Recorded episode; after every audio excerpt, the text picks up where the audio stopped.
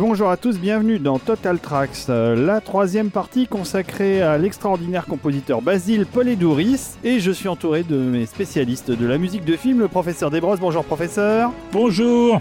Il y a Stéphanie aussi qui est là, qui connaît bien. Basile Poledouris. Oui.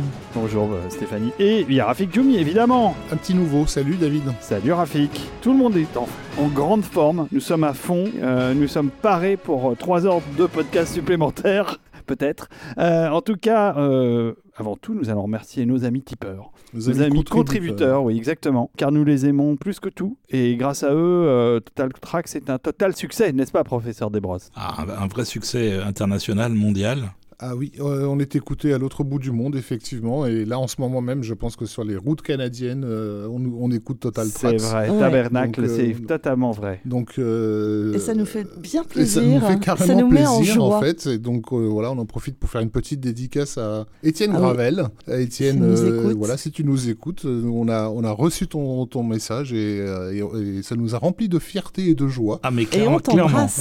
Ouais, et on t'embrasse. Voilà. Ouais. Oui. Voilà. J'avoue que j'étais euh, moi aussi très surpris de regarder euh, ce- cet extrait vidéo dans lequel euh, on parle de Total Tracks à l'autre bout du monde. Ça fait toujours bizarre de se dire qu'à quelques milliers de kilomètres de là, des gens qui n'ont pas... Que notre podcast traverse l'Atlantique Ouais. et se transforme en balado pour arriver sur les, sur, sur les routes québécoises. balado, c'est ça. Ça nous a fait très très plaisir. On est ravis. Donc merci à Total Tracks International. Donc là on est on est parti à la conquête du monde. Et grâce à vous, grâce à et vous, grâce à vous. chers contributeurs, c'est toujours un vrai plaisir. Donc, on est reparti pour euh, terminer quand même cette histoire de Basile Polidouris, parce qu'on a déjà fait deux très longs épisodes dessus, n'est-ce pas, professeur? Tu as beaucoup souffert pour le montage. Non, ça va, ça va, j'ai survécu. Mais euh, on sera peut-être un peu moins prolixe pour ce troisième épisode qui parce est pourtant que rempli de chefs-d'œuvre. hein, parce que pense. voilà, il n'y a, pas tant de films très inspirants, euh, euh, moins en tout cas que dans les précédents. Il y en a un très très gros quand Oui, même qui gros. va nous prendre un un bon gros, petit gros. moment. Mais pour le reste, oui, on va peut-être survoler un peu plus parce qu'il y a des films qui méritent pas qu'on s'en souvienne, si ce n'est parce que Basile a fait la musique. On va commencer d'ailleurs justement par un de ces films. Non, pas du tout, ça c'est un chef-d'œuvre. Oui, Oui, non, ça, non mais on est d'accord, c'est un chef-d'œuvre, mais que beaucoup de gens ont oublié malheureusement.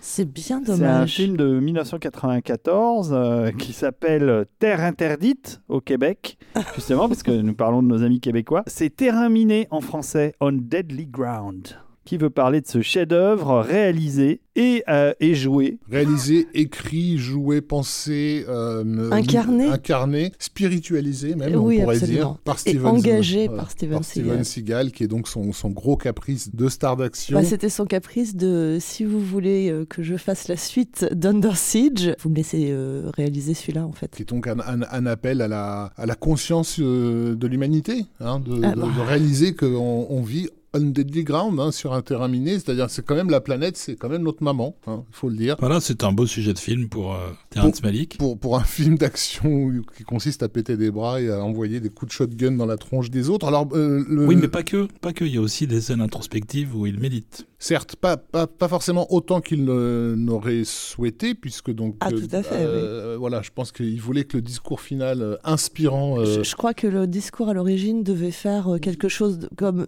ouais, Alors, 16 11 min- minutes euh, ou 11 11 minutes montées, c'est ce qui a été projeté dans les projotests à l'époque et ça a été un véritable cataclysme, c'est-à-dire que le public euh, évidemment riait, tapait du pied, se levait, reniflait, insultait. Euh, ils se sont dit on va peut-être pas laisser le truc en, en- en En l'état. Donc ça a été largement euh, réduit. Euh, Oui, et sur un morceau de Basile Poledouris qui s'appelle The Warning.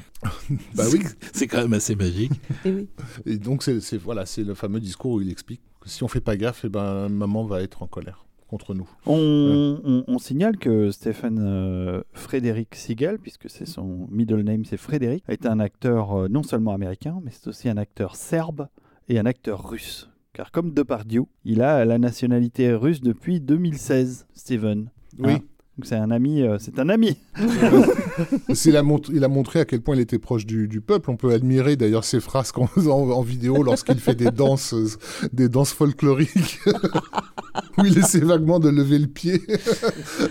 Ah bah là, peut plus c'est lever grand chose depuis un certain Voilà, temps déjà. Sachant évidemment que Steven Seagal est aussi musicien accompli, qu'il fait de la country depuis toujours euh, et que Et qu'il a une Euh, garde-robe phénoménale. malheureusement il continue toujours. bah il, a, il a une garde-robe exceptionnelle Bah, non, aussi. il est toujours habillé pareil, il Ah est non, non, en non, mais moi je pense que c'était sa garde-robe non, personnelle non, non, hein, non, sur Ground. Tu Ah, si. oublies, tu oublies les vestes à franges. Ouais, le, le manteau trois quarts à franges qui est vraiment la signature de Steven Seagal, moi je Mhm. pense que c'était sa garde-robe, c'est sûr, il est venu avec. Ah, t'as raison, t'as raison. en tout cas, il aimait, il aimait ça. hein. Bon, en tout cas, c'est un copain de Vladimir. Et, euh, et en tant que tel, je pense que c'était important de le préciser en ce moment. On Deadly Ground. Mais moi, j'ai souvenir d'un film qui avait bien cartonné à l'époque quand même. Oui, je sais plus combien, euh, 80 millions, je crois, sur le à l'Inter. C'est c'est pas exceptionnel. C'était euh, c'était pas une catastrophe euh, non plus. J'ai plus j'ai plus les chiffres euh, sous les yeux. Ouais, c'est Mais ça. C'est le genre ouais. de film qui a bien marché en vidéo. Mais C'était pas un film très très cher. hein. La moitié du budget passait dans le cachet de Michael Caine, je pense. Mhm. Pas très très cher, 50 millions de dollars estimé quand même. C'est pas mal Ah bon quand même. À l'époque, oui, c'était quand même pas l'époque, mal, ouais. c'était pas Ah si, mal. alors oui, c'est oui, c'est cher. Je pensais que C'est c'était moins. c'est le budget de Jurassic Park euh, à l'époque. hein, donc, Ah ouais, quand même. Donc, euh, ouais, ouais, non, non, c'était un film cher, mais par contre, euh, je pense qu'il a bien mais- marché. Mais en... c'est cher le, le cinéma animalier, hein, Oui, avec, les, avec les saumons agiles et qui, qui plus tard deviendront des Bah, baleines. non, mais il y a déjà il y a, bah, il y a pas mal d'extérieurs, effectivement. Il y a des explosions parce que ça, voilà, c'est quand même un film, Ah, euh, un oui, film oui. d'action. Il, a- il, y a- il y a- il y a besoin d'une logistique euh, de secours, euh, notamment lorsque la star décide de défoncer la gueule d'un de ses collègues et de l'envoyer à l'hôpital, comme ça a été le cas de euh, comment il s'appelle euh, Sven Ole Thorsen, hein, qui euh, Sérieux Oui, bah, en fait. Mais il fait quatre fois le volume de Seagal. Oui, mais justement, Seagal, il y avait pour, pour frimer devant l'équipe, Seagal a demandé à Sven Ole Thorsen d'essayer de le frapper. Oh Euh, non. L'autre, euh, Ole Thorsen se disait quand même, je vais, je vais faire attention, donc il a donné un petit coup. Donc Seagal l'a plaqué au sol, et donc il était très fier de- de- d'avoir montré sa, son invincibilité auprès de l'équipe, et il lui a demandé de le refaire une deuxième fois. Sauf que là, Sven Ole Thorsen s'est dit, ah bah il a l'air bon, je vais pouvoir vraiment mettre un coup. Et donc il y a mis un coup qui l'a étalé. Et, euh, et lors du tournage d'une séquence de baston un peu plus tard, en plein milieu de la scène, en fait, il s'est, il s'est, il s'est vengé et il lui a euh, niqué la trachée, là. euh. Non et du coup, euh, Sven Ole Thorsen est tombé dans les pommes, quoi. Il a dû, il a dû être euh, opéré d'urgence. Ah, mais c'était un, c'était un vrai battant. hein. Et, et il a- et du coup, Steven a trouvé que la scène était tellement parfaite que Bah oui. c'était la mort idéale du personnage. Donc il a décidé de le, de le tuer à ce moment-là, ce qui était aussi une bonne façon de se débarrasser de ce, de ce comédien encombrant.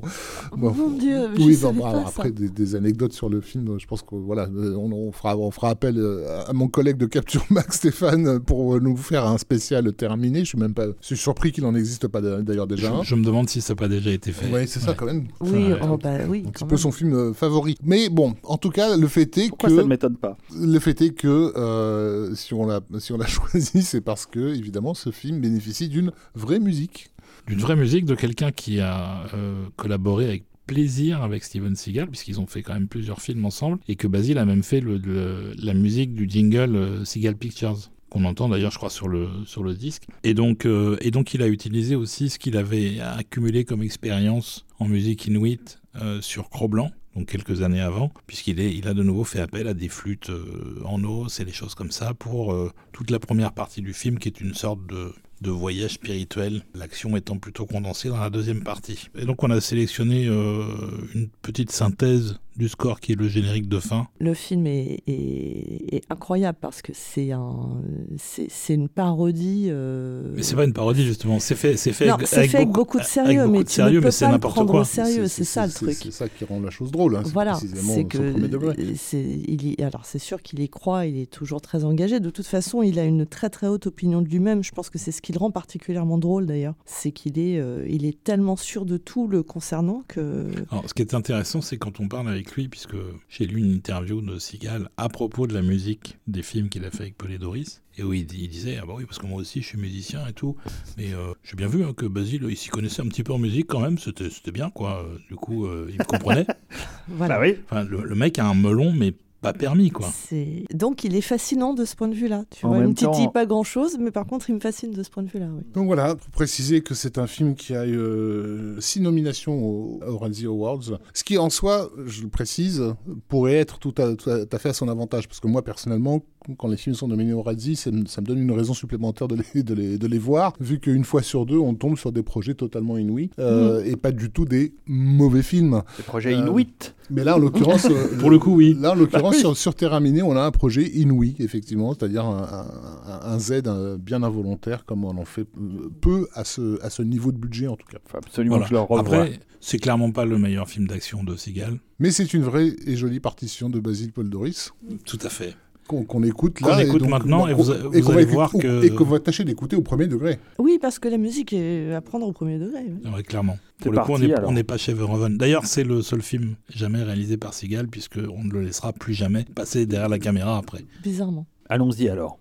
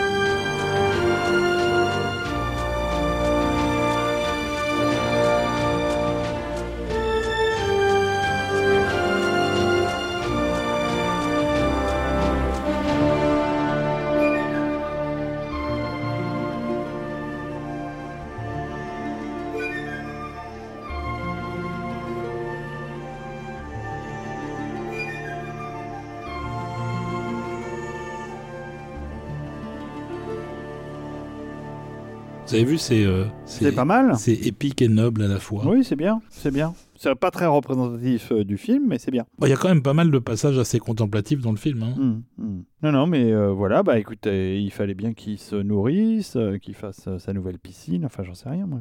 Plein de raisons de faire On Deadly Ground euh, pour Basile. Parce qu'il va pas retravailler avec Steven Seagal, si, Si, Ah si. si, si. on y a- Pas longtemps Si, après si. Dans, d'ailleurs. peu, dans peu de temps, ouais. Ah bon, bah alors c'est parti. Alors, Alors 94, c'est aussi euh, l'année où Basil Poledouris est rejoint par Christopher Lenners, qui est un jeune compositeur Ah euh, à Hollywood, qui va faire ses premières armes avec Basil, avant de prendre son envol euh, sur euh, à la fois des projets télé et cinéma et surtout des jeux vidéo où il va particulièrement exceller. Lenners sort de USC, là où Basil avait lui-même étudié en son temps. Il cherche un stage en fait. Et pour avoir un, un boulot auprès de Basile, plutôt que de lui filer son CV ou de lui filer une démo de ce qu'il a composé comme morceau, il lui propose de laver son bateau. Bonne idée. Et Basile le, le remarque grâce à ça, il l'embauche et ils vont avoir une relation assez euh, assez forte pendant quelques années. Et donc euh, il aide Basile à installer des trucs dans son studio, du matériel, etc. Et puis au bout de quelques jours, Basile lui demande s'il sait aussi utiliser ce qu'il a déplacé et euh, Lénard s'est dit oui oui. Et c'est comme ça qu'il a qu'il a commencé à à travailler, à faire de la programmation pour lui et ce genre de choses. Alors je remarque qu'en 1994, il y a pas mal, il a fait pas mal de trucs, euh, Basile, euh, des films dont on ne passera pas forcément à la musique graphique, mais, mais par exemple Serial Mother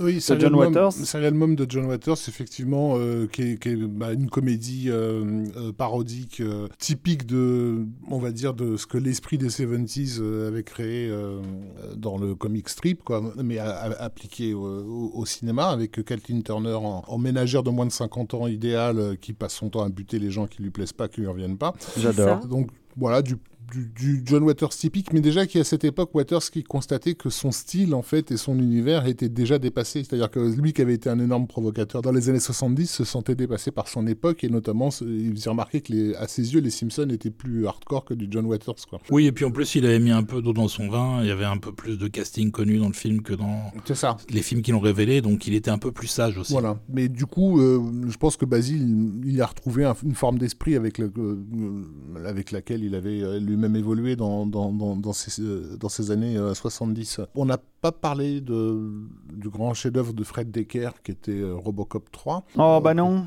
c'est Voilà. c'est dommage. C'est vrai que c'est dommage. Mais On qui- aurait dû. euh, après le passage de Rosenman, c'était quand même sympa que Basile reprenne un peu les choses en main. Oui, surtout qu'il a fait les, il a fait les choses bien. Le Ouais. film est une, Oui, cata- c'est- c'est est le une seul- catastrophe. C'est le seul, excuse-moi euh, Olivier, à reprendre les choses en main, hein, parce que Ouais, c'est clair, c'est clair. personne d'autre n'avait repris quoi a, que ce soit en main. hein. on, a un Robocop qui vole avec un jetpack, enfin c'est c'est n'importe quoi. Mais ça, c'est pas le pire. Et, euh, et Nancy Allen qui est toute grosse en plus, enfin c'est triste quoi. Et bien sûr. Et ça n'est pas euh, Peter Weller qui, qui joue le personnage de Murphy. En plus. Et donc, il y a euh, bien sûr les- les- le- l'effet post, euh, post-Cro-Blanc qui va un petit peu spécialiser Basile dans les films animaliers, on va dire, et notamment le- la tentative de relancer la franchise Lassie, Mhm. toujours en, en 94, euh, dans un film de Daniel Petrie. Voilà, on aurait dû vous Daniel mettre Petri un extrait, euh, si ce n'est que le, le mastering de l'album qui est sorti est vraiment pas bon et du coup je l'ai laissé tomber. Voilà. pour la scie? Ouais. Ouais. Mais ce rapport aux animaux ben, demeure, hein, puisque donc cette même année, une production Disney qui au départ aurait dû être une production euh, indépendante, mais que c'est Disney qui a récupéré le, le, le- le projet pour le centenaire donc de euh, la sortie du, euh, Livre de la du jungle. livre de la jungle de Rudyard Kipling, euh, l'idée de faire un reboot. Le centenaire du livre. Oui, du livre, oui, tout à fait. Hum, 1994. un oui, c'était pas le centenaire pas- du, du- du du- dessin animé euh, célèbre euh, de chez Disney. Dessin animé chez la de Disney, dont on a tendance peut-être à oublier qu'il y a eu aussi un film dans les années 40, c'est une production euh, Mhm. euh, Corda. euh, Ouais, et- avec et- avec un compositeur hongrois. Hein, il me semble. Hein. Ouais, hein. Ouais, un compositeur hongrois qui a peut-être un rapport avec Basile Paul Doris. Oui, léger. Euh, léger. Léger, mais Mm. voilà. Donc effectivement, il y avait euh, donc le livre de la jungle. C'est euh, au départ donc une prod indépendante lancée en Inde. Enfin, c'est par des, c'est des producteurs indiens qui avaient eu cette que Disney récupère. Donc euh, en ramenant le, un budget énorme. Euh, c'est l'époque. euh, on est en pleine en pleine période Jeffrey Katzenberg à, ce moment-là, et, et donc il y a dans l'idée de mettre le paxon en termes de présence animale justement, de, de rappeler que Disney c'est la maison des C'est la maison des animaux. voilà, tout à fait. La réalisation est confiée à, à Stephen Sommers, qui a Oui. déjà fait à cette époque-là euh, les aventures de Culberry Finn. Donc, qui montre bien qu'il est euh, tout à fait en phase avec justement l'esprit euh, qu'on peut qualifier de disneyen, euh, americana, euh, ce que tu veux, quoi. À l'ancienne, qui a pas encore plongé dans la cocaïne, donc ça, qui est encore en mesure de tenir Il un a- projet jusqu'au Il a bout, encore toute sa tête. sans rajouter, sans rajouter des. Oh, vous êtes vache. Sans rajouter des éléphants volants et à Ouais, non, trois il y a un moment donné, il faut, faut être réaliste. Et de quoi vous parlez? Non, mais bon, pour ceux qui connaissent Van Helsing euh, ou la- le retour de la momie, c'est vrai que ça peut faire bizarre de découvrir avec le livre de la jungle que le mec à l'époque il tournait normalement. Et il a fait ensuite deux films qui sont remarquables, euh, qui sont Un cri dans l'océan et La momie, Ça, c'est pour lequel il a, il, carrière. a, il a malheureusement pas fait travailler euh, Basile Polidoris, mais il a fait travailler Jerry Goldsmith, et plutôt bien. Globalement, il a été bien mis en musique entre Sylvestri, Goldsmith et. Polydorus, ça Parce va. que la, la- la momie et un cri dans l'océan, c'est c'est justement l'équilibre parfait. C'est-à-dire l'équilibre entre sa période, entre guillemets, disneyienne et tranquille, et sa période pétage de plomb total C'est euh, sûr. de, de- de Moi, Van moi- Helsing. Moi, j'aime bien Retour de la momie, mais bon, c'est parce que je suis un pervers. Mais Toujours est-il que euh, c'est une, euh, c'est une- enfin, avec Disney qui vient prend- reprendre la main, ça devient immédiatement une grosse, euh, une grosse prod. Qui dit grosse prod dit, euh, bah, dit euh, tous les moyens mis en œuvre, euh, casting et tout ça. Donc Jason Scott Lee qui va prendre le rôle de Mowgli. Genre, Il a fait Dragon à l'époque déjà ou pas? Je sais plus. euh, dans lequel il C'est reprenait dans- le rôle c'est de dans les mêmes eaux, Carrie Elwes, euh, voilà, qui depuis euh, Princess Bride n'a- pas jamais réussi à sortir de son image de Gosbo euh, à qui on attribue des rôles pas forcément de gentils. Sam Neill donc qui pareil qui sort de Jurassic Park, voilà John Cleese. Enfin bon, c'est c'est un film qui se regarde tranquillement. Mais il se trouve qu'effectivement, au niveau de la, de, la, de la musique, ce qui fait la caractéristique du de la jungle, c'est que la version Corda, avec Sabou, euh, de 1942, c'est ça, hein, je ne dis pas de bêtises, qui est une version idéale. hein. si vous avez des gamins, moi je le conseille. hein. le, le, le Corda, c'est- ça se regarde très facilement, c'est dans un magnifique Technicolor, euh, c'est très chouette. Et il y a une est-ce que, partition. Mowgli, euh, est-ce que Mowgli est toujours aussi insupportable, même dans la version de Corda? C'est Sabou qui le joue. euh, Parce que dans la version de Disney, Mowgli, t'as envie de le- de l'étrangler quand même. T'as envie de Non, ça c'est toi, David, parce que tu détestes les enfants. Déjà, voilà, que, dans le train, dès qu'il y, en a un qui se lève de son siège, tu, les- tu lui sautes dessus. Mais... Non, pas à ce point-là, mais je le, fusille, je le fusille du regard. Mais non, non, ouais, dans le Disney, il est, il a, il est à tuer. euh, Dans la version Corda, Sabou, il joue un, il joue un ado, euh, un ado courageux, au grand cœur, euh, et tout ce qu'il faut, quoi. Donc il n'y a, y a pas de problème. Non, mais je voulais surtout insister sur la musique, parce que la, la- la version Corda, donc on l'a dit, compositeur hongrois, euh, c'est euh, c'est une musique de Miklos Rosa. Euh, Rosa, c'est en fait a fait un détour par euh, l'Angleterre avant d'aller aux États-Unis, dans lequel il a fait deux partitions phénoménales qui sont pour Alexandre Corda et Sabou, hein, qui sont euh, Le voleur de Bagdad et, euh, et Le livre de la jungle. Et c'est un, un festival. Enfin, ces deux albums-là, c'est euh, c'est du délire. Il y a, il y a quasiment un nouveau thème toutes les minutes. C'est bourré à la moelle d'ingéniosité de, de, de, de composition. Et, et donc, comme on l'a rappelé dans la première émission, évidemment, Basile a étudié auprès de, de Miklos.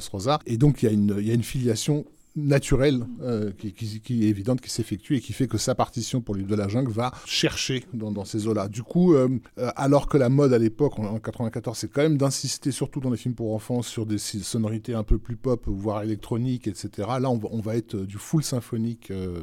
Tu es d'accord, Olivier? Je suis d'accord, si ce n'est que ça devait pas être Polydorus. C'est-à-dire que Steven Sommers voulait déjà Goldsmith. Mais Goldsmith, c'était euh, sur la, fin de La rivière sauvage, The River Wild, où il remplaçait au pied levé euh, Maurice Gérard qui s'était fait jeter comme un, vieux chiffon. Et du coup, il n'a pas pu faire le film. Et Sommers s'est rabattu sur Polydorus, qui n'était pas un mauvais choix. C'était aussi, un compositeur qui, avait, était plutôt bien vu, euh, malgré les problèmes qui se sont posés sur euh, Cro-Blanc il était assez bien vu chez Disney. Donc, euh, donc voilà, il s'est retrouvé sur le film et puis il a fait le, le job avec le- la même aisance que tout ce qu'il faisait à l'époque. Il commençait un petit peu à choisir ses films euh, en fonction de, disons, ses penchants personnels pour euh, la nature et les animaux, plutôt que pour la qualité potentielle du film. Et on va voir que dans les films qui suivent, ça va devenir un peu compliqué en termes de- d'œuvre artistique, de, en fait. de prestige Bah, on va écouter un petit morceau peut-être. Mais oui, on écoute l'ouverture du film.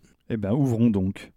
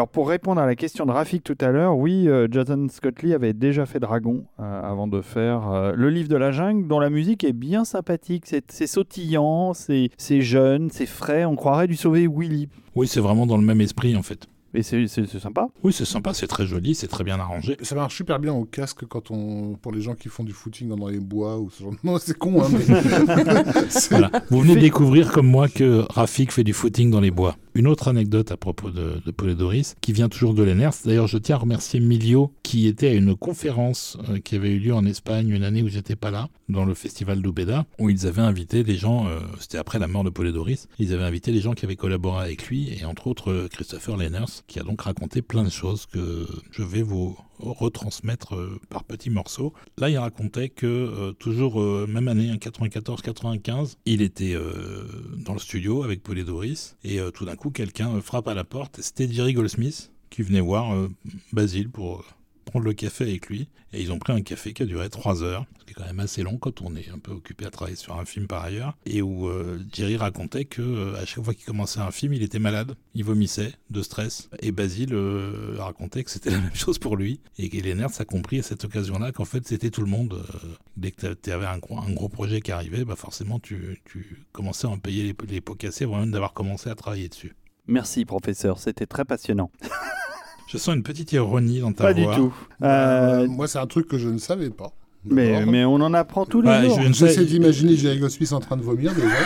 C'est- Alors, Avec, sa femme qui lui tient les cheveux.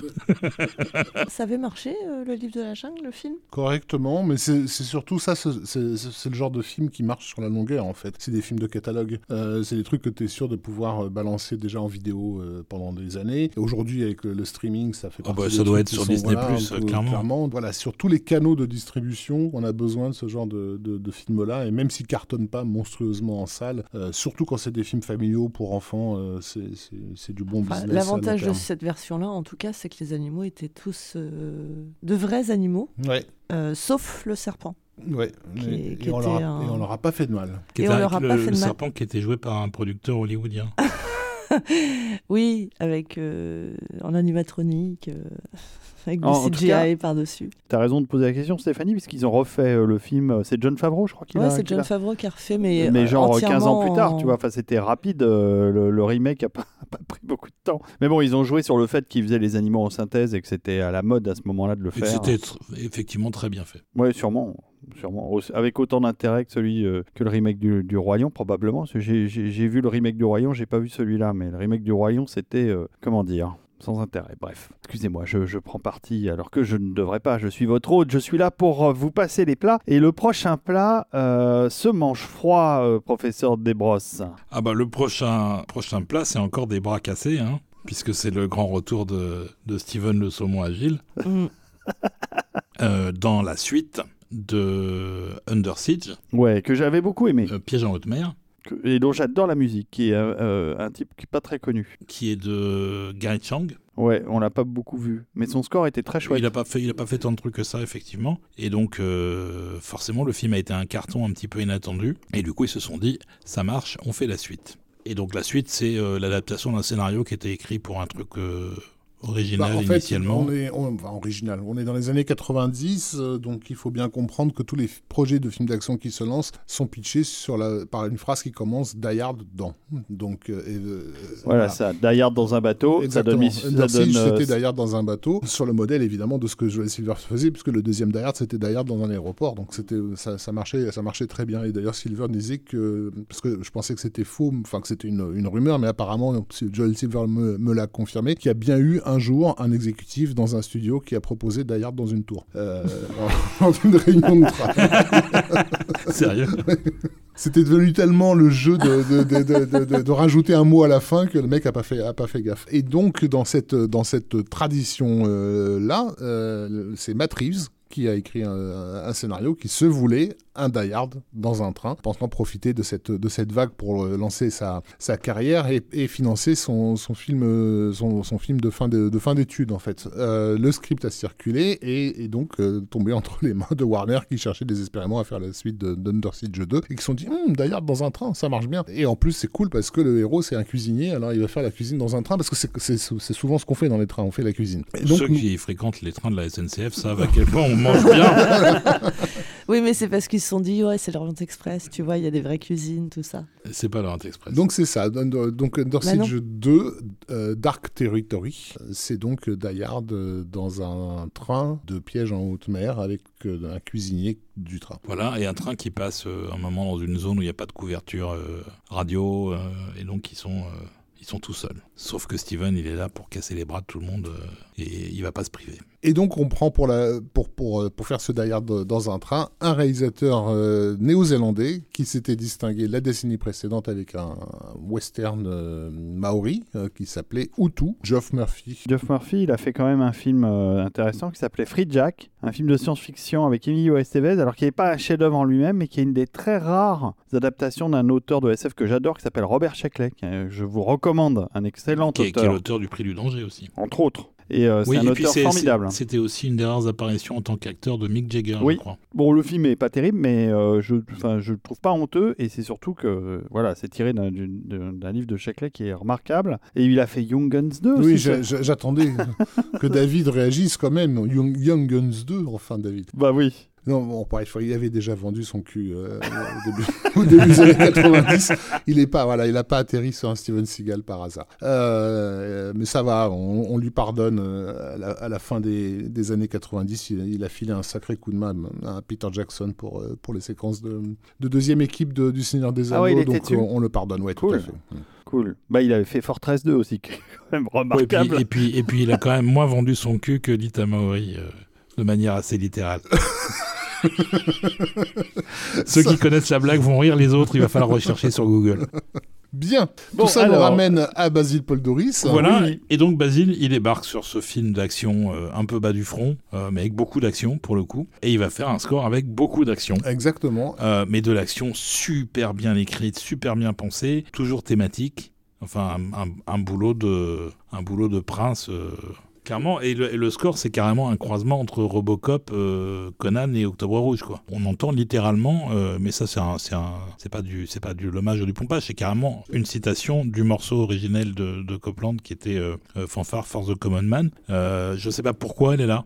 Mais le morceau débute là-dessus et enchaîne ensuite sur le thème de, de Paul et Doris, qui va devenir le thème principal du film et qui va être utilisé à toutes les sauces dans le film euh, de manière extrêmement inventive. Il y a des moments bien, bien, bien kiffants et, et, je- et assez étonnants, je trouve, dans le morceau qu'on va écouter, qui se trouve, bah, qui est l'ouverture du film en fait. Voilà, qui s'ouvre Euh, sur des satellites Je- dans voilà l'espace. un, un hommage euh, à Jerry Goldsmith en fait. hein. Enfin, Alors- dans, dans la description de, parce qu'en fait, on a le satellite qui se déploie au-dessus euh, dans, dans la stratosphère et on, et on entend clairement les, les, les accords d'Alien euh, à ce moment-là. Donc on se fait plaisir. Ah bah oui, oui, de temps en temps, il faut quand même. Voilà, et ça existe, c'est sorti en, en intégrale chez Varas Sarabande il y a quelques années, et ça le vaut largement. Écoutez, c'est du bon.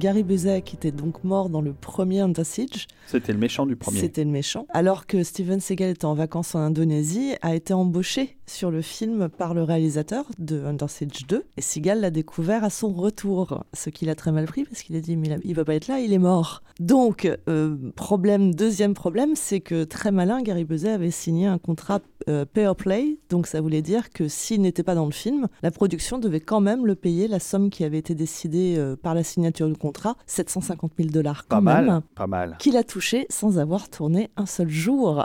Bon, cela dit, c'était un budget de 60 millions de dollars, donc c'est pas mal. Et voilà, et c'est 750 000 dollars, donc c'est ce qui permet à Gary Busey de, ten- de tenir à peu près une semaine avec ses excès. Voilà, mais, en mais, mais, mais en réalité moins, puisqu'il a enchaîné sur euh, Point Sur Break Point Break. et qu'il a arrosé toute l'équipe. Donc euh, au bout de deux jours, il n'y avait plus un sou. Euh, cela dit, on, euh, ils auraient pu euh, se servir de lui pour faire des flashbacks, tu vois, pour... euh, Bah non, mais visiblement c'était pas le plan. Mais je suis pas très très sûre qu'ils s'entendent bien non plus avec Steven Seagal. Donc je pense que Seagal était, était de toute façon très colère parce qu'il n'avait pas du tout envie de l'avoir sur le tournage. si par ça se trouve, sur le premier Under Siege, Gary Busey a mis une branlée à Seagal C'est et que du coup, possible. il a mal pris. C'est très possible, on ne sait pas, mais, euh, mais je trouvais ça rigolo. Voilà, donc musicalement, c'est très solide. Oui, ça, ça fonctionne bien, ce qu'on a Ça entendu. fonctionne bien en dehors du film. Euh, franchement, euh, c'est- du très bon boulot. Après, on n'a déjà plus le même prestige de- que les films qui faisaient à la fin des années 80. On commence quand même à tomber dans des films un peu d'exploitation euh, euh, ou animale ou euh,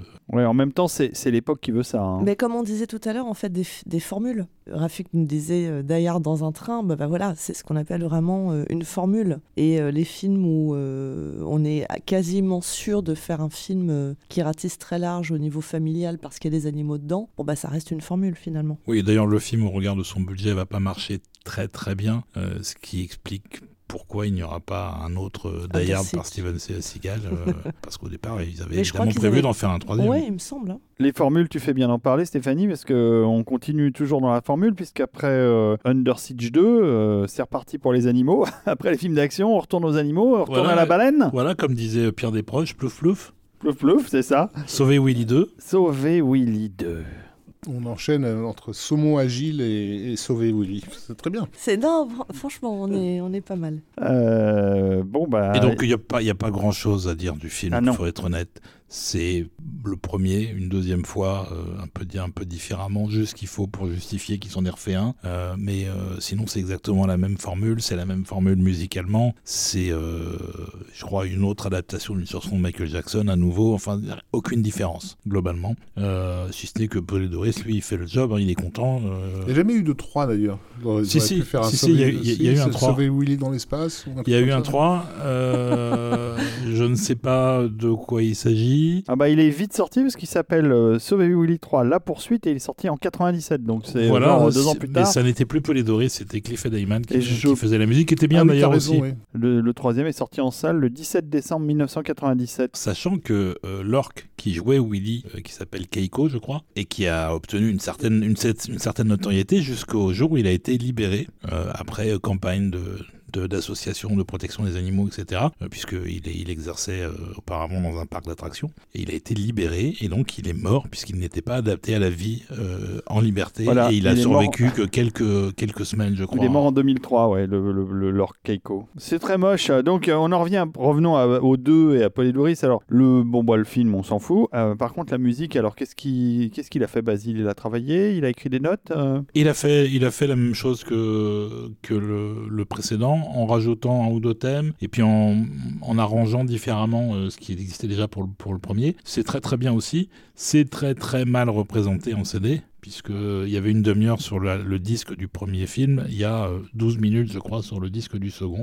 C'est- Donc euh, c'est un peu dommage, et ça n'est- ça n'est jamais ressorti, ça finira par venir un jour j'imagine. Bah, on mais, l'espère. euh, mais en tout cas, c'est très bien, très joli, c'est très maritime. Et donc, euh, donc, on va écouter ça. Et alors, oui, petite précision, ça n'était pas réalisé par son, son nouvel ami euh, Simon Windsor, puisque là, c'était réalisé par Dwight H. Little, qui est un mercenaire euh, hollywoodien qui a fait un peu de tout. Il a même fait du Halloween, enfin des choses comme ça. Il a fait des Steven Seagal quand même. Oui, aucune personnalité donc. Alors, on écoute ça euh, tout de suite, comme ça, on passe à la suite, parce que là, pff, voilà, et c'est le générique de début Eh ben. de Sauver Willy 2.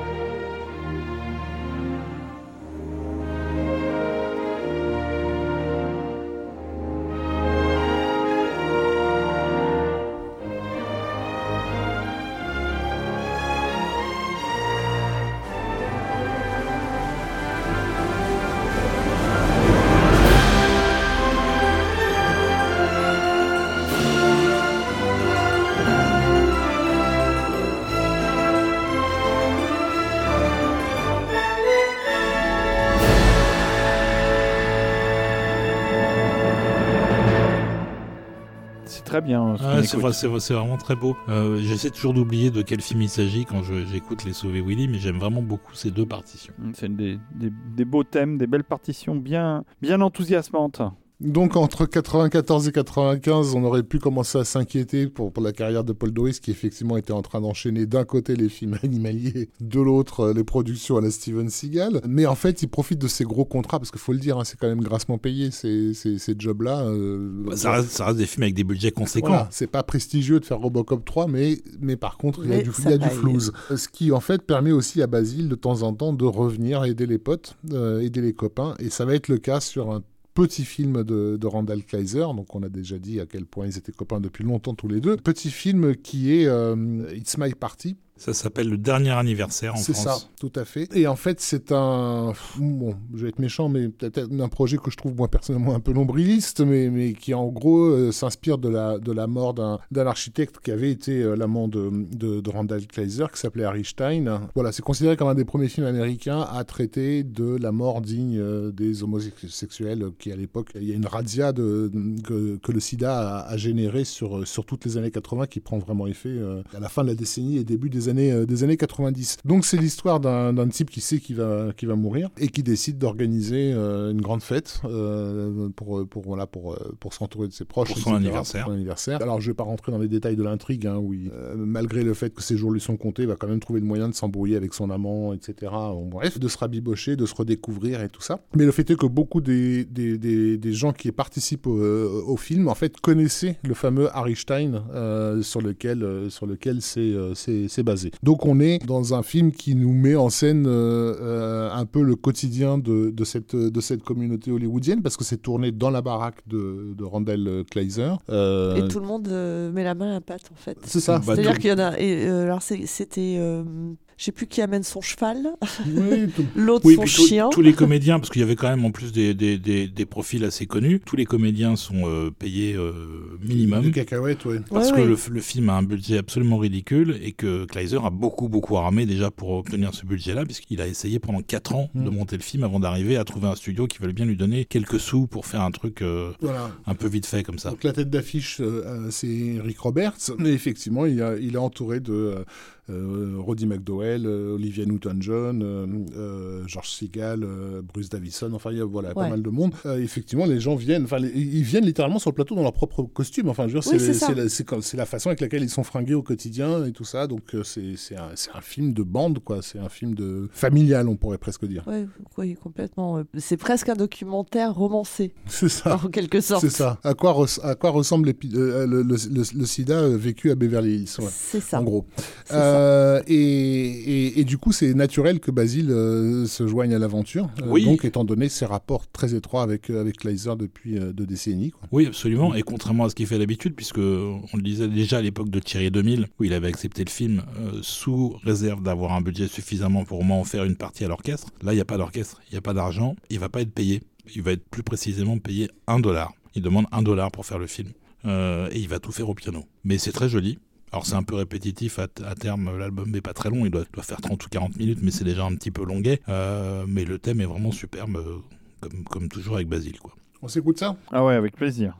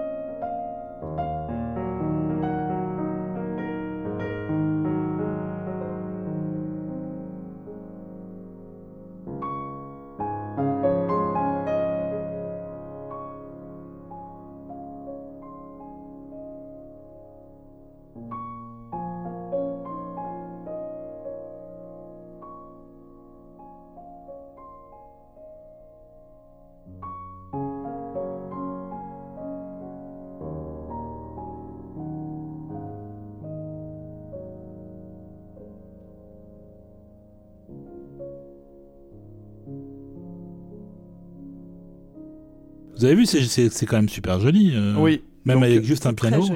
Euh, Non, mais c'est. Ouais, ouais, bah, il sait faire, hein, le père Paul Duris. C'était son instrument de prédilection, le, le de, piano. de prédilection et de composition. Il, ouais. cho- il chopait de la meuf avec. Exact. Et, euh, Alors, une petite. euh, Donc après le, après le SIDA à Hollywood, on passe dans un registre totalement différent, euh, Olivier, à moins que tu aies une anecdote à nous. J'ai j'ai une anecdote. Ah, professeur, une anecdote, s'il vous plaît. Donc ça devait être pareil aux alentours de 94-95, toujours Christopher Lenners, toujours dans le studio de Basile. Et un jour, il était, euh, je sais pas, en train de faire un truc dans le studio et il voit Basile qui arrive en courant et qui euh, monte à l'étage en, cavalcade. Et donc il le suit en se disant qu'est-ce qu'il a? Il a une idée de mélodie, faut qu'il la note. Euh, pas du tout. Basile sortait du cinéma, il était allé voir Forrest Gump et il appelait Alan, Alan Silvestri pour le féliciter du travail qu'il avait fait sur le film. Voilà, c'était un peu le genre d'homme que c'était. quoi. Hmm.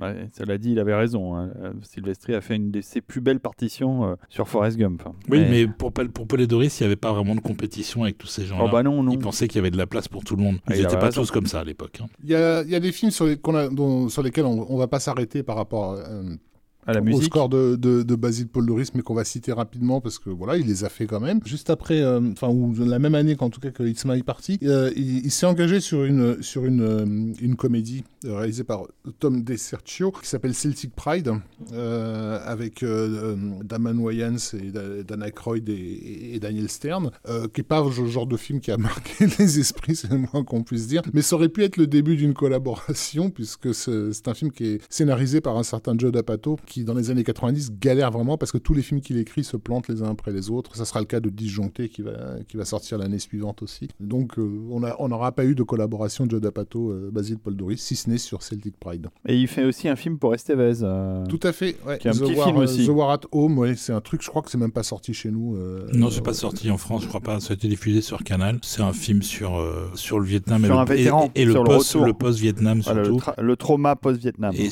euh, il y a un petit peu plus d'argent pour la musique que It's My Party, mais pas tellement plus, donc ça reste assez intimiste aussi. Et c'est réalisé et, co- et, coproduit et avec euh, euh, Emilio Estevez Voilà. qui, euh, qui fait jouer son, son papa euh, Martin Sheen hein, dedans euh, parce que bah, qui dit Vietnam hein, forcément Dit Martin Sheen. Martin Sheen. Euh, et donc, euh, bah, la même et- année. et donc il n'y a pas de disque pour, euh, pour The War Ah at ouais. Home. Bon, alors l'année euh, l'année 1996, il y a des films, il y a aussi un événement euh, non cinématographique mais très télévisuel qui sont les Jeux Olympiques d'été d'Atlanta et qui se passent aux États-Unis. Et donc, qui dit Jeux Olympiques dit Professeur Desbrosses. Bah, John Williams. C'est ça. Donc Johnny euh, revient pour composer des nouveaux thèmes qu'il avait déjà fait euh, quelques années auparavant. Oui, il l'a Ah, fait le- en 88 et en 84. et en aussi, je 84 crois. ouais, Ouais. surtout euh, Los Il Angeles était abonné. et là pour, euh, pour Atlanta il va y avoir carrément un disque qui va sortir qui s'appelle Summon the Heroes C'est ça pète, hein. Ça et pète au fait. grand malheur des amateurs de musique de film, cette ouverture aux Jeux Olympiques présente un chapitre sur l'histoire des,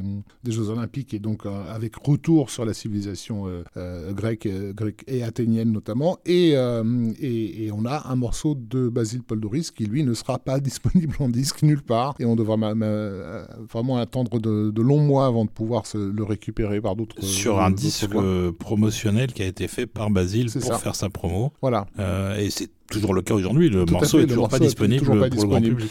Et ce morceau qui est absolument fabuleux, euh, on se le garde. euh, Ben voilà. Parce qu'on a décidé de vous le mettre à la fin On de vous a bien teasé, vous avez bien Ouais. envie de l'écouter. D'ailleurs, c'est un morceau qui est hyper long, Et super beau. qui est peut-être le plus beau morceau qu'il ait composé. Dans On les est- années 90, c'est clairement ça, le- ça pourrait être. un- Mais ouais. même de toute sa carrière, ça fait partie des highlights. hein. C'est un des en, plus beaux on en reparlera en fin d'émission. C'est de, de- tellement extraordinaire qu'on n'a pas envie de vous le mettre maintenant. Parce qu'on se dit, maintenant, vous allez, euh, vous allez pleurer en attendant qu'on vous le passe. Mais vous inquiétez pas, on vous le passera. Vous allez vraiment prendre votre pied si vous l'avez jamais entendu. Parce que moi, quand je l'ai entendu la première fois, je me suis dit, mais c'est pas possible. euh, Il y a un truc, quoi. C'est a- un morceau tombé du camion de Conan en fait. C'est- tombé du camion de, de- du génie de Polydoris surtout. Et c'est un morceau. euh, Mais j'ai pas vu la cérémonie à l'époque, j'ai pas vu les images qu'ils avaient mis dessus. Eh bien moi oui, et je peux vous raconter, je vous raconterai tout à l'heure ce qui se passe Double teasing. visuellement pour Professeur, vous êtes accompagner cette musique. Vous êtes incroyable. Ok, alors on continue.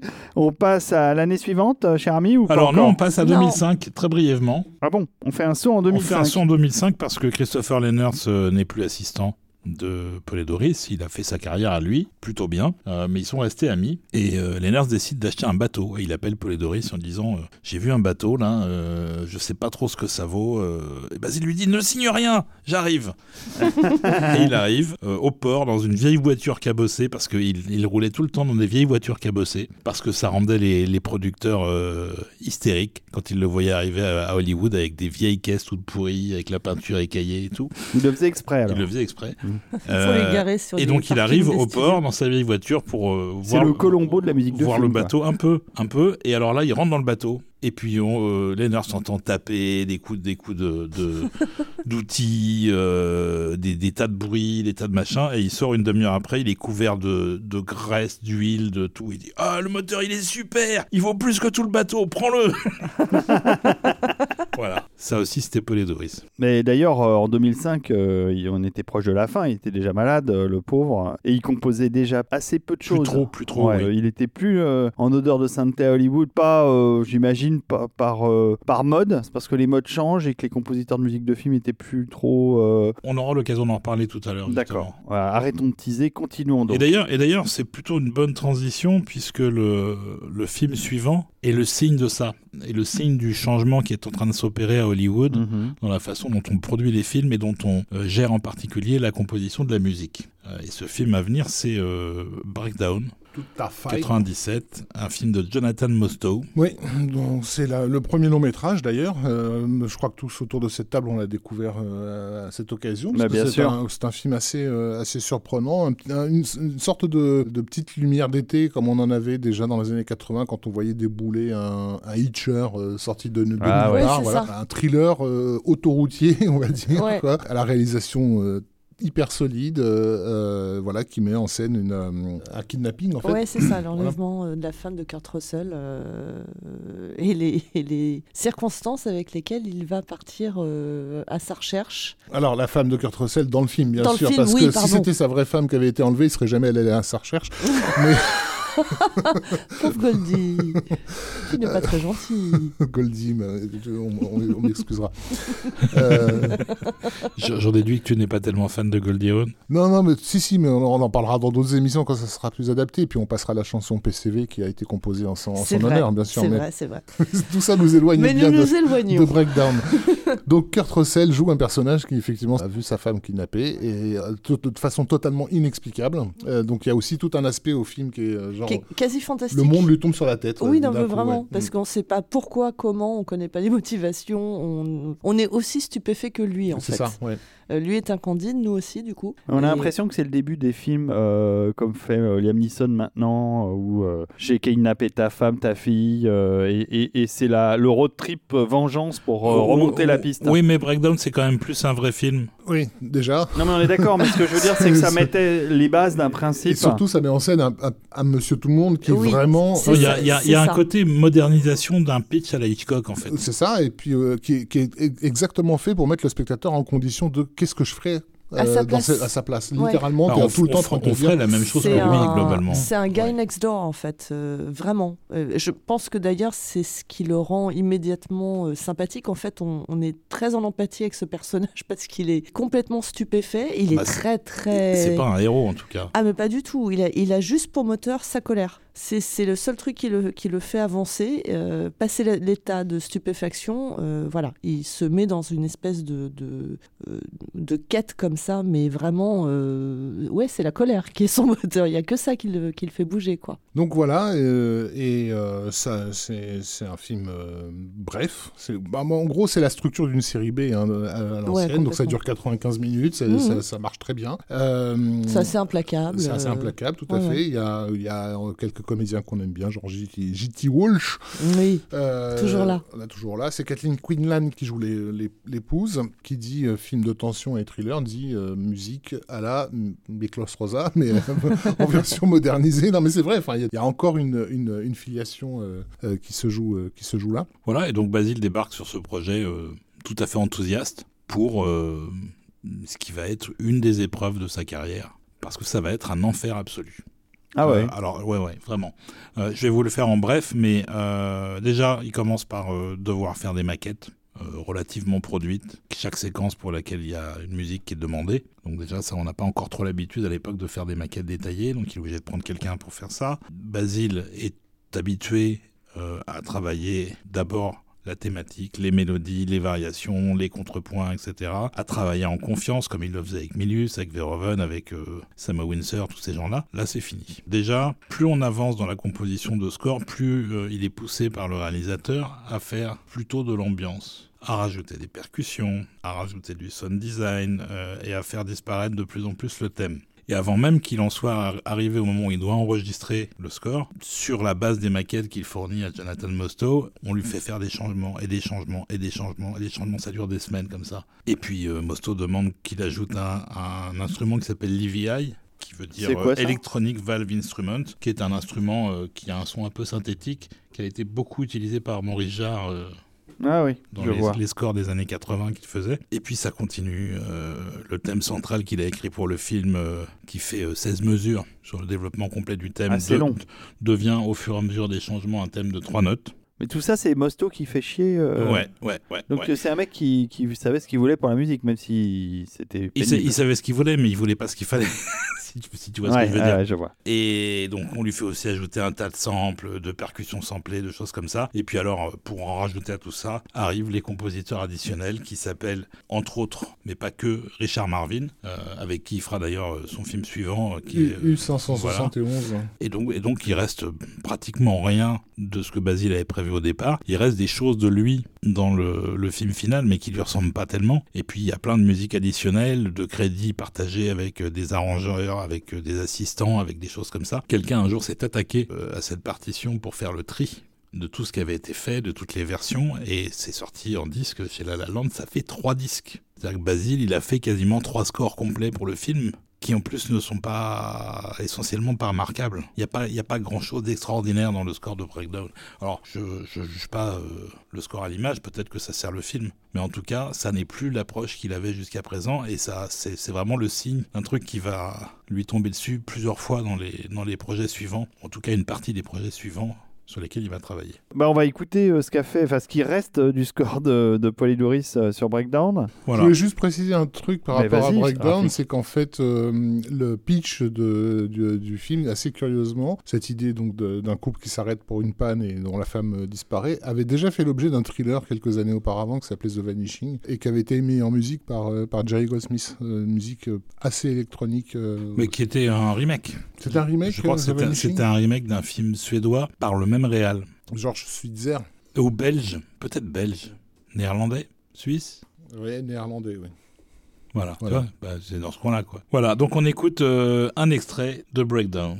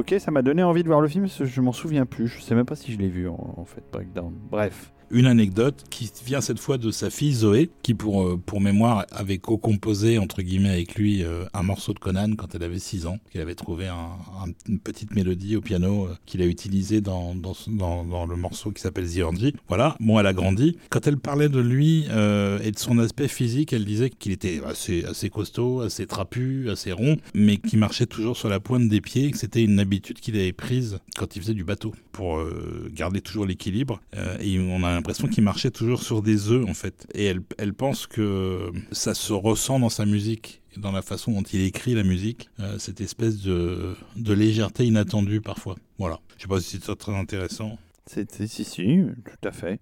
Merci, professeur. Et pour le film suivant, on va démarrer par euh, un hommage à un artiste français que nous, nous adorons, euh, Rafik et moi-même. Notre artiste favori, il faut le dire, Je hein, crois, voilà, je qui s'appelle Guy Béard et qui va nous introduire au film qui nous intéresse. On Exactement. écoute ça. C'est parti. Vers Cassiopée, vers Aldébaran, nous avons bu mille lampées. Les soldats errants, les hommes en rang, dans l'espace vont porter l'épée. Dans l'espace vont porter l'épée. Et toi, le garde à vous. Le monde est en flammes, le fer est partout. Le monde est en flammes, le fer est partout. Moi, je suis étonné que Paul Verhoeven n'ait pas eu envie de mettre la chanson à la fin du film. Bah, quoi. c'est carrément du niveau de la VF de Star Wars en fait.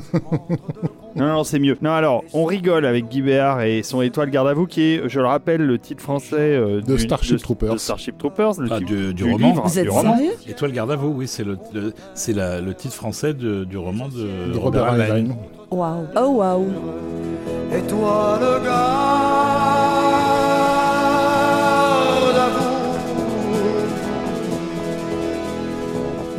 Notre-Dame Vierge, sauvegardez-nous.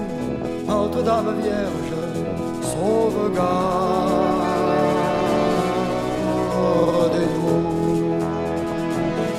Et la chanson de Guy Béard est une chanson sur ce livre, car il faut savoir, Guy Béard était un grand fan de science-fiction. Tout à fait. Et donc, il a sorti en 1977 cet album euh, qui s'appelle L'Avenir, qui reprenait donc plusieurs, euh, plusieurs textes inspirés de différents livres de, de De SF, dont il était fan, dont Étoile, Garde à vous, alias Starship, Starship Troopers. Troopers, Voilà, sach- exactement. sachant que le bouquin, euh, Ça dégage. comparé, au, comparé au livre, le film est un film de gauche.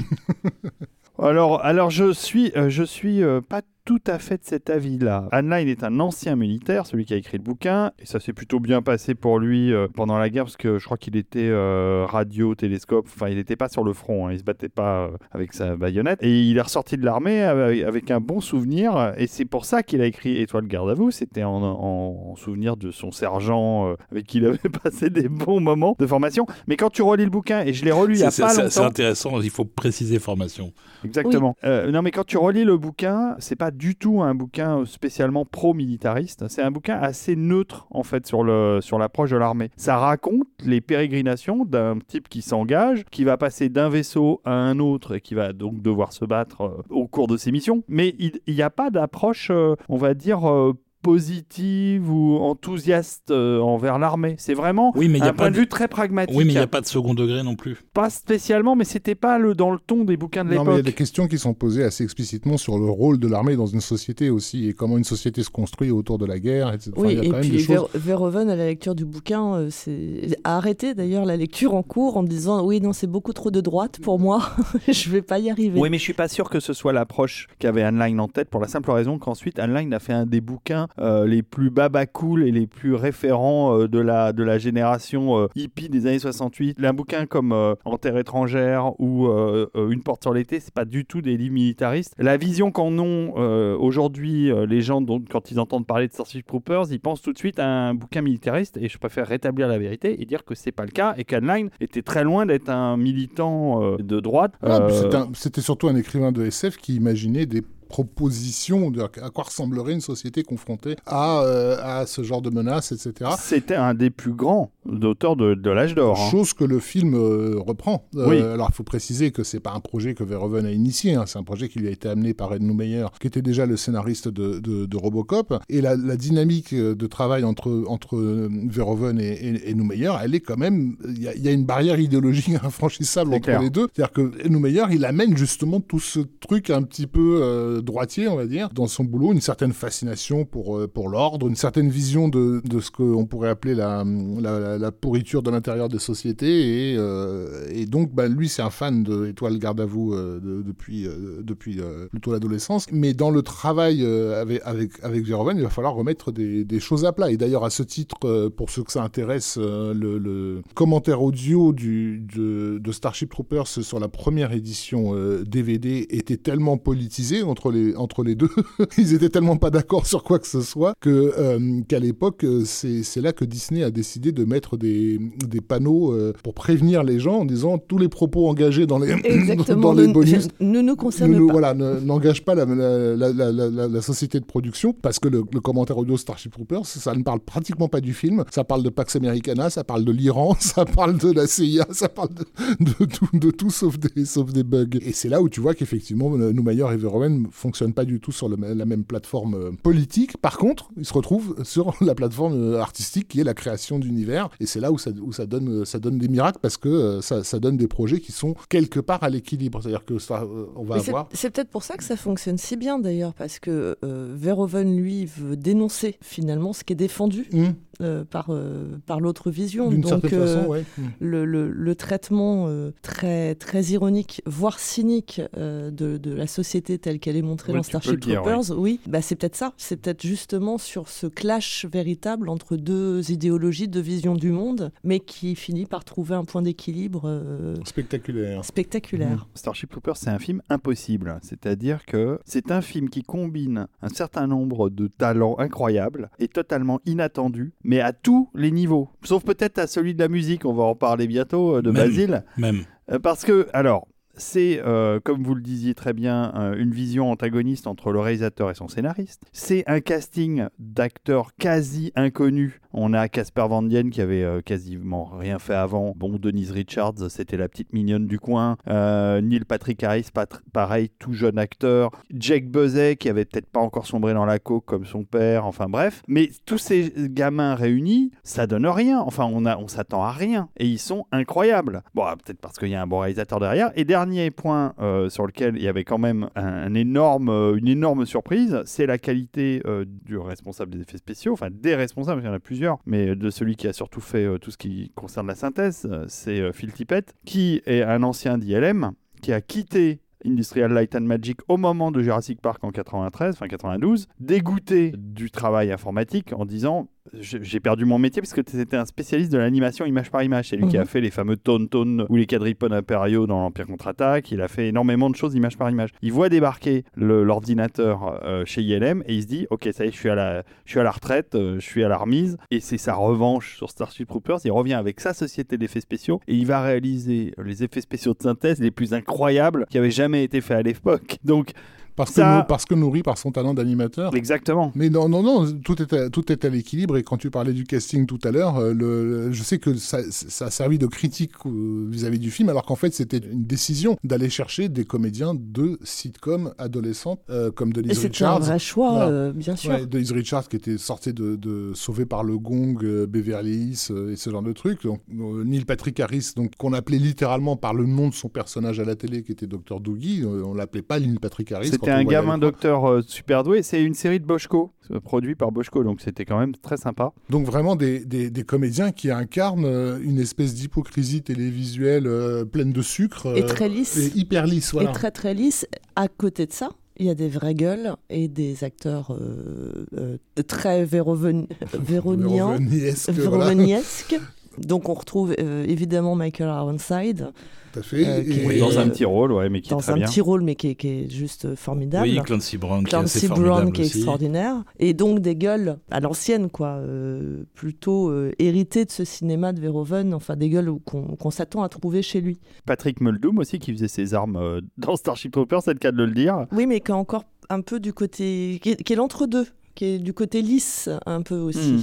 Un peu, oui. Hein en tout cas, au début de l'histoire, ils sont tous euh, bien lisses. Ah, mais c'est un, euh, mais c'est un vrai choix. Euh, Jusqu'à la photo d'ailleurs, qui, euh, qui est travaillée aussi pour Sur- donner ce Ce côté. qui se passe sur, la pla- sur Terre au début, effectivement, Ouais. dans les premières scènes de, de lycée, euh, c'est, c'est- on est complètement dans, dans l'alu, dans l'alu euh, sitcomesque. euh, Ouais. Ça se passe à Buenos Aires, c'est des, c'est des c'est télé, telenovelas du- d'Amérique du Sud. Et non, donc, mais la référence, elle est directe. hein. Et donc le, le- le projet du film, on va dire, enfin ce qui va naître de, de cette, de cette collaboration un peu, euh, un peu, un peu inouïe, euh, c'est un film qui met en scène, comme on pourrait dire, la- les différentes étapes d'une fascisation de la société. Enfin, comment une, voilà, comment une société un peu précohérente vire full fasciste. euh, Ouais, sous bah, c'était sous- déjà sous bien le cas, même dès, menace. dès le début, hein, mais bon, puisqu'il y a déjà euh, la nationalité, dès tu ne l'obtiens que quand tu es militaire ou C'est que tu as ça. fait ton service, dès le début du film, dès les premiers mots. C'est ça, mais, Mais, c'est vraiment Barbie et Ken qui partent à la guerre. hein, Mais au moment là, ça. hein. oui, il y a ça, bien sûr. Mais au moment où, on va dire, où, où- où les, les Alliés lancent cette météorite sur, euh, sur la Terre, qui est considérée donc comme l'acte de guerre qui va, qui va enclencher le truc, on voit, en fait, le, film met en scène vraiment pas seulement le, le- le déploiement mili- militaire, mais aussi le déploiement médiatique, le déploiement politique, etc. Et donc, dans la tradition qui avait été instaurée par le, même couple, euh, Noumeyer et, Verhoeven, sur Robocop, la télévision euh, joue un rôle euh, absolument euh, crucial, sauf que là, elle est remplacée par Internet, on est en 97, quoi, avec euh, Des spots de propagande extraordinaires. avec, avec une, une voix de type CD-ROM qui te demande voulez-vous en savoir plus Ouais. Au sens de Know more On clique sur ce truc et tu en sauras plus alors qu'en fait tu en, t'en sauras jamais plus jamais plus Non. parce qu'on ne te dit que on ne te dit que des que des demi-vérités euh, voire des voire des mensonges donc on a toute une machine de propagande qui se met qui se met en route et qui est donc un effort de guerre Mhm. euh, euh, jusqu'au point où plus personne ne sait pourquoi on se bat quel est le but choisi mais en fait toute la société s'est reconstruite Oui. autour de ça C'est ça, et ce qui est intéressant, c'est comme on suit euh, des, des, des gamins qui au départ euh, ne sont qu'ambition, c'est-à-dire qu'ils sont au terme de leurs études, et euh, ce moment qui déclenche la guerre va servir leurs ambitions. Donc chacun va se retrouver déployé sur un corps euh, d'armée. Alors, attention, ambition, oui, mais c'est une ambition patriote. Bien sûr, non mais ce que je veux Parce dire par là, c'est que... leur a, on leur a bourré le crâne, on les, on les voit en, en- en classe au tout début du film, Bien sûr. et on est déjà en train de leur, leur Bien fourrer sûr, le cerveau. mais ils ne peuvent se définir qu'avec un statut au sein de l'armée, donc ça doit servir une ambition. Euh, donc elle, par exemple, a l'ambition d'être pilote, ce qui correspond à un grade très très élevé parce qu'elle est excellente en maths, euh, alors que l'autre va se retrouver euh, dans, dans l'équivalent, on va dire, de l'armée de terre. C'est un troufion. Doug- euh, euh, lui, lui va être médecin, donc du coup, ça va en faire ça. aussi un,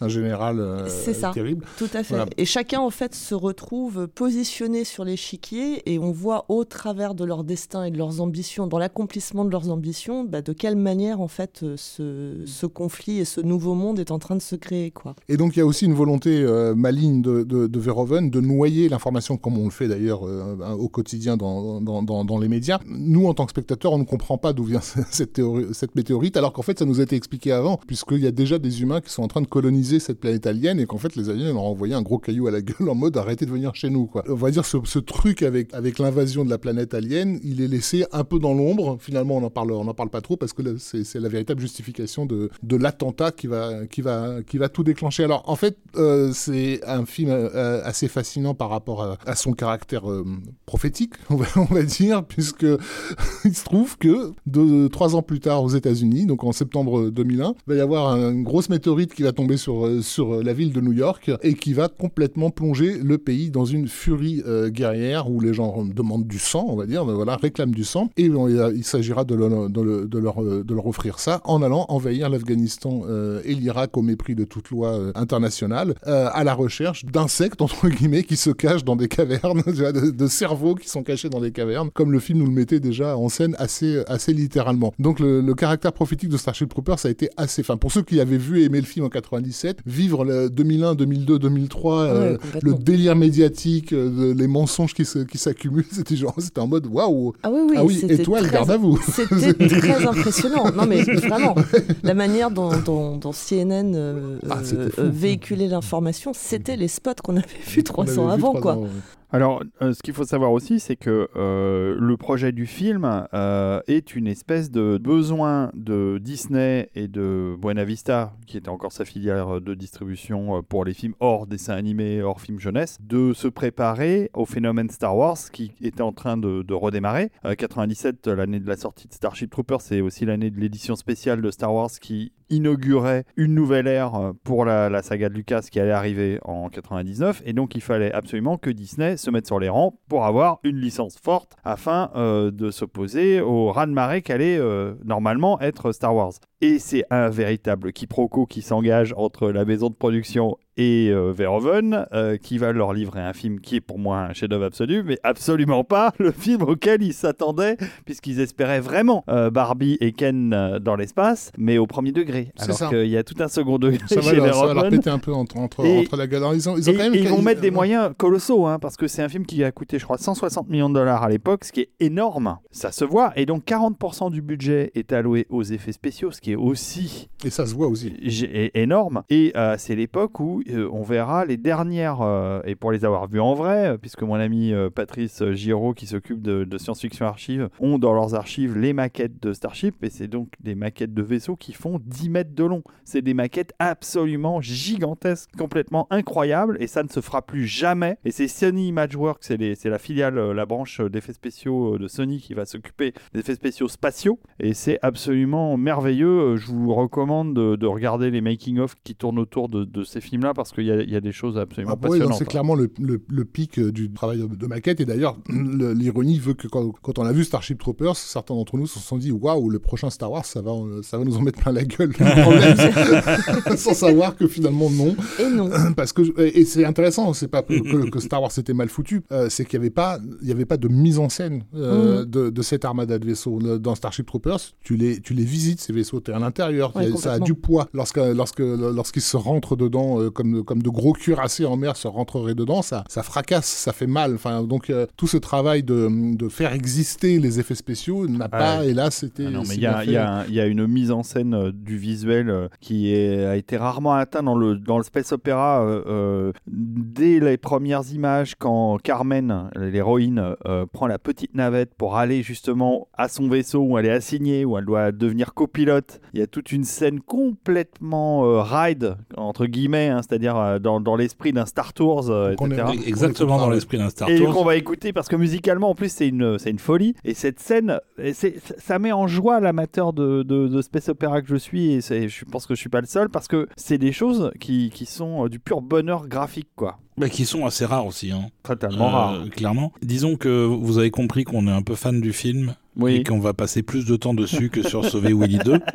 Mais on Euh, pourrait en donc- parler des heures c'est ça le Donc truc on pourra en parler des heures, on pourrait écouter des heures de musique. Euh, on va en parler d'ailleurs, mais on va déjà vous mettre un premier morceau qui Allez. est justement la scène que David décrivait, qui est la scène de vol de Carmen qui donc euh, a quitté la Terre euh, pour aller euh, s'entraîner à devenir pilote. Et là, elle, et là, elle pilote une petite navette, Ouais. mais elle pilotera plus tard un énorme vaisseau Et de là, guerre. Et elle s'amuse à faire un petit peu peur à ses camarades. euh, Voilà. en, en- en conduisant un peu vite. on va dire. Voilà, sachant que musicalement, toute la première partie du film qui se déroule euh, sur Terre avant la destruction de, de Buenos Aires par euh, le météorite, le score est essentiellement synthétique.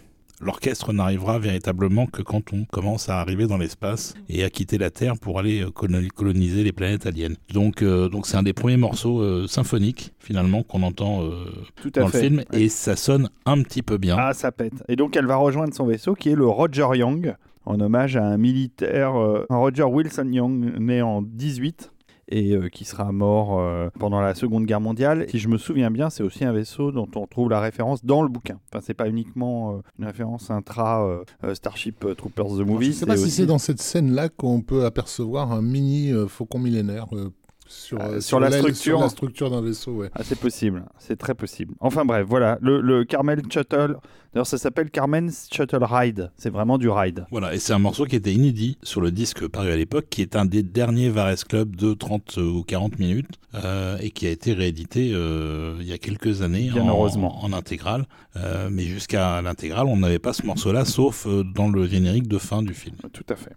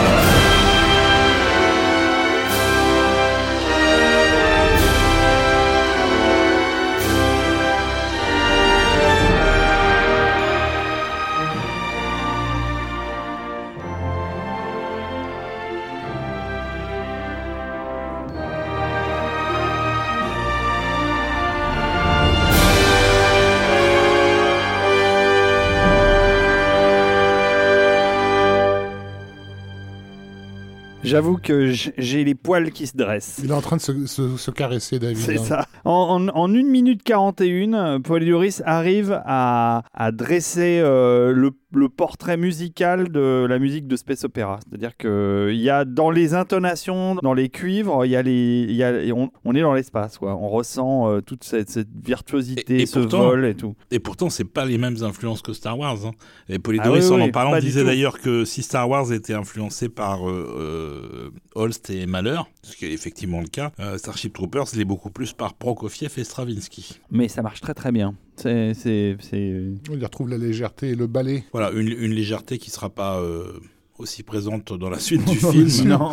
Ben oui, ça reste un film militaire qui met en scène en tout cas une, euh, Mais oui, une mais la- machinerie militaire. Mais cette musique elle, qui introduit justement l'arrivée euh, de Carmen sur cet énorme vaisseau, on- je parlais de l'ambition tout à l'heure, on est encore là dans le moment où euh, elle n'est pas confrontée à l'effort de guerre à ce moment-là. Elle est toujours l'étudiante qui va, qui va accomplir son rêve. Elle est Donc, euh, euh, la elle- musique- elle- elle est à bord d'une voiture de course. Mais c'est ça. Et la musique, quoi. Elle est- la musique euh, va dans ce sens-là, c'est-à-dire que c'est l'émerveillement parce qu'elle elle-même est émerveillée. Donc on voit tout ce qui se déroule devant ses yeux, on découvre avec elle, mais on est émerveillé comme elle. Mais ce qui est génial, c'est que dans cette scène-là, on la voit passer à travers l'infrastructure qui entoure, euh, entoure la Lune. Et donc, on a une bonne idée de, de la- l'avancée technologique de la, de, des défenses terriennes, etc., qui vont se révéler d'ailleurs complètement inefficaces euh, dès la première attaque de- d'astéroïdes de Klandatu. Et c'est aussi une bonne façon d'introduire le- le- l'univers militaire, l'univers spatial, et euh, l'arrivée au vaisseau qui. Ah, est vraiment, c'est vraiment. J'adore ce vaisseau, moi, je, je- je le veux dans mon jardin.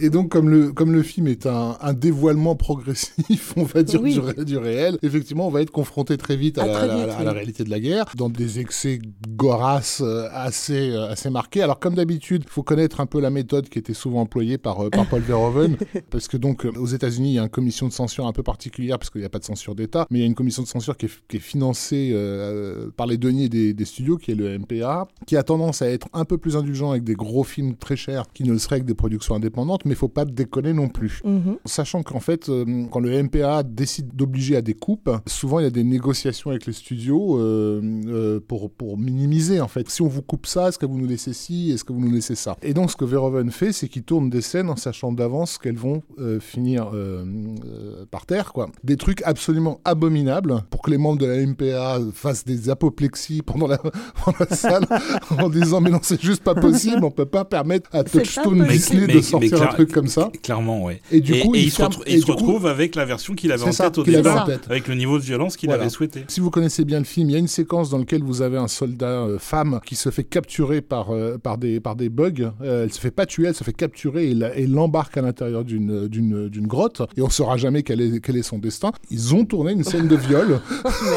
un truc à la hentai japonais bah, à donf, quoi. Juste histoire que les mecs crèvent, se fassent des, des arrêts cardiaques et disent non, mais c'est pas possible, cette scène, il faut la charcler, quoi. Mais en charclant cette scène, bah, ils ont gardé tout le gore de la bataille euh, De. Verhoeven, euh, voilà, de Clendatu. Mais d'abord, ça doit beaucoup l'amuser de tourner toutes ces scènes supplémentaires. Et je pense qu'il va jusqu'à leur faire un vrai doigt d'honneur, l'air de rien, dans les fameux petits clips de propagande, euh, notamment avec les parties censurées. hein, quand il met un gros sticker sur euh, ce qui est censé ne pas être montrable, mais La, la que du gros- la coup, grosse seringue dans le cul de la, dans, dans le cul de la bestiole. ouais, oui, ça, voilà, ou euh, la vache qui se, qui se fait littéralement exploser par un bug. Et je pense que tout ça l'amuse beaucoup parce que effectivement, il y a un sticker censuré. Sauf que on, Enfin, on la est, violence, on a- elle est là quand même. elle est là, et puis on, on est suffisamment équipé par ce qu'on a vu ju- juste avant pour savoir ce qui se passe derrière le sticker. Mais les scènes de clips sont absolument euh, incroyables. Quant à la mère euh, qui encourage ses enfants à écraser des bugs par terre, c'est comme s'ils marchaient sur un tapis de cafards géants parce que, enfin, on n'a jamais vu ça dans la réalité. hein. Mais ils écrasent euh, des tas de cafards et la mère est complètement hystérique. Elle a un rire, mais de, de, de folle dingue. Quoi. Oui, mais parce que ces, ces clips-là euh, sont inspirés euh, directement des clips de propagande de, de tous les pays du monde d'ailleurs, Et de, de toutes de la Deuxième époques. Guerre mondiale et et de toutes les époques. Et, Mm. euh, et effectivement, la Deuxième Guerre mondiale joue un gros rôle par rapport à, à Verhoeven, dont on rappelle,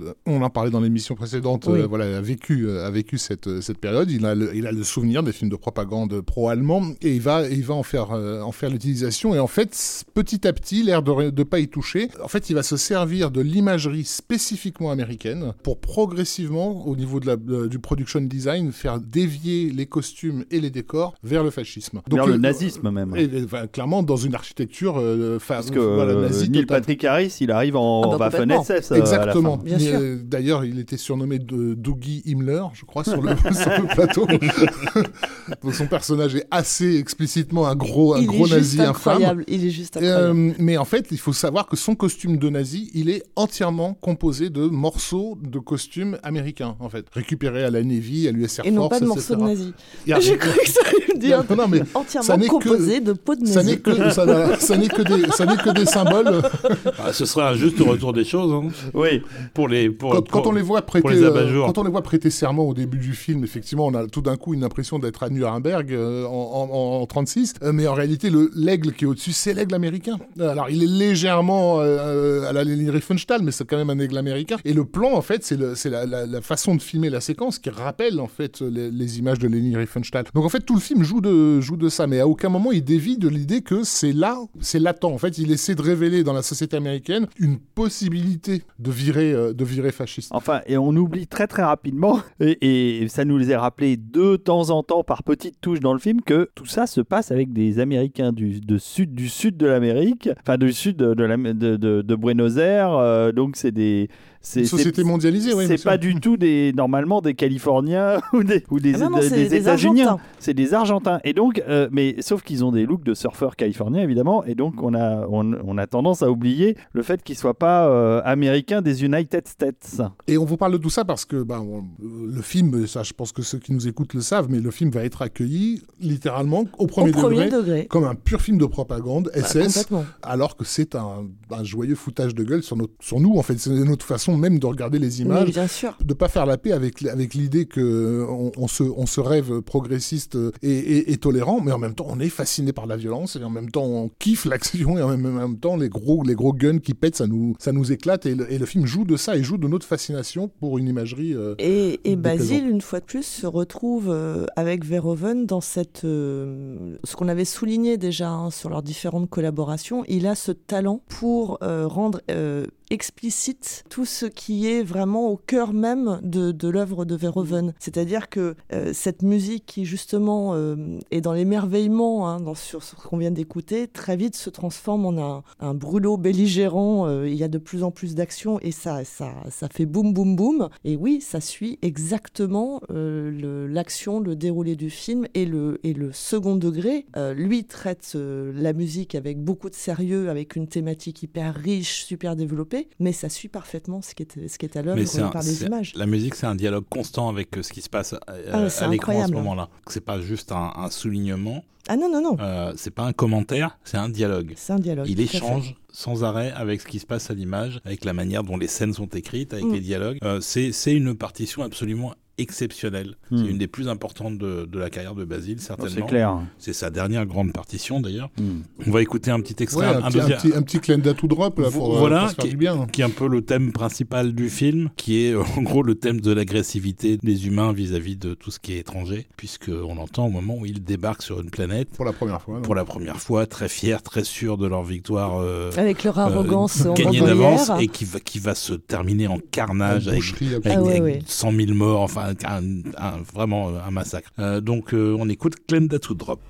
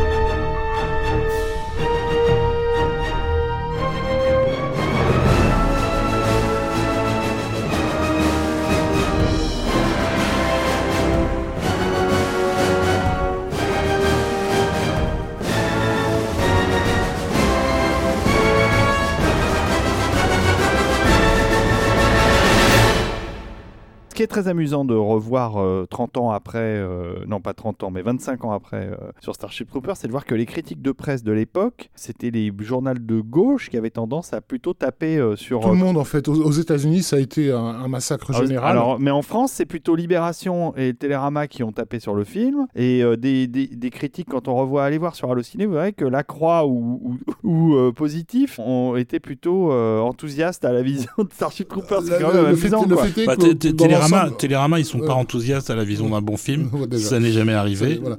Le truc, c'est que euh, par rapport à l'accueil aberrant que, que, le film a eu euh, aux États-Unis, en France, c'était relativement calme et, et je pense que le second degré a largement plus été euh, accepté en France que- qu'aux États-Unis. Mais, mais surtout, et c'est là où ça devient dramatique, c'est que le massacre américain, on pourrait croire à lire les critiques américaines qui sont complètement cons. C'est pas possible de pas voir le film pour ce qu'il est, quoi. Et en fait, c'est beaucoup plus terrible que ça. Et Verhoeven d'ailleurs l'a dit. Il a discuté avec un de ses critiques qui avait défoncé le, film en le traitant de nazi pour essayer de, comprendre qu'est-ce qu'il voilà. Et c'est- il s'est trouvé face à un type qui lui dit mais je sais très bien que c'est pas un film nazi. Mais mon public, lui, ne le sait pas. C'est-à-dire, c'est encore pire que ça. Ils ont, ils ont qualifié le film de nazi parce qu'ils se sont dit les gens pour qui j'écris sont trop cons pour comprendre ce que moi j'ai compris. C'est-à-dire que c'est un film qui, euh, qui Quel fait l'apologie de rien. Ah oui, non, mais, Mais c'est. Voilà. Et, et là, tu dis, bah voilà, euh, finalement, c'est un monde qui mérite que Verhoeven fasse des films.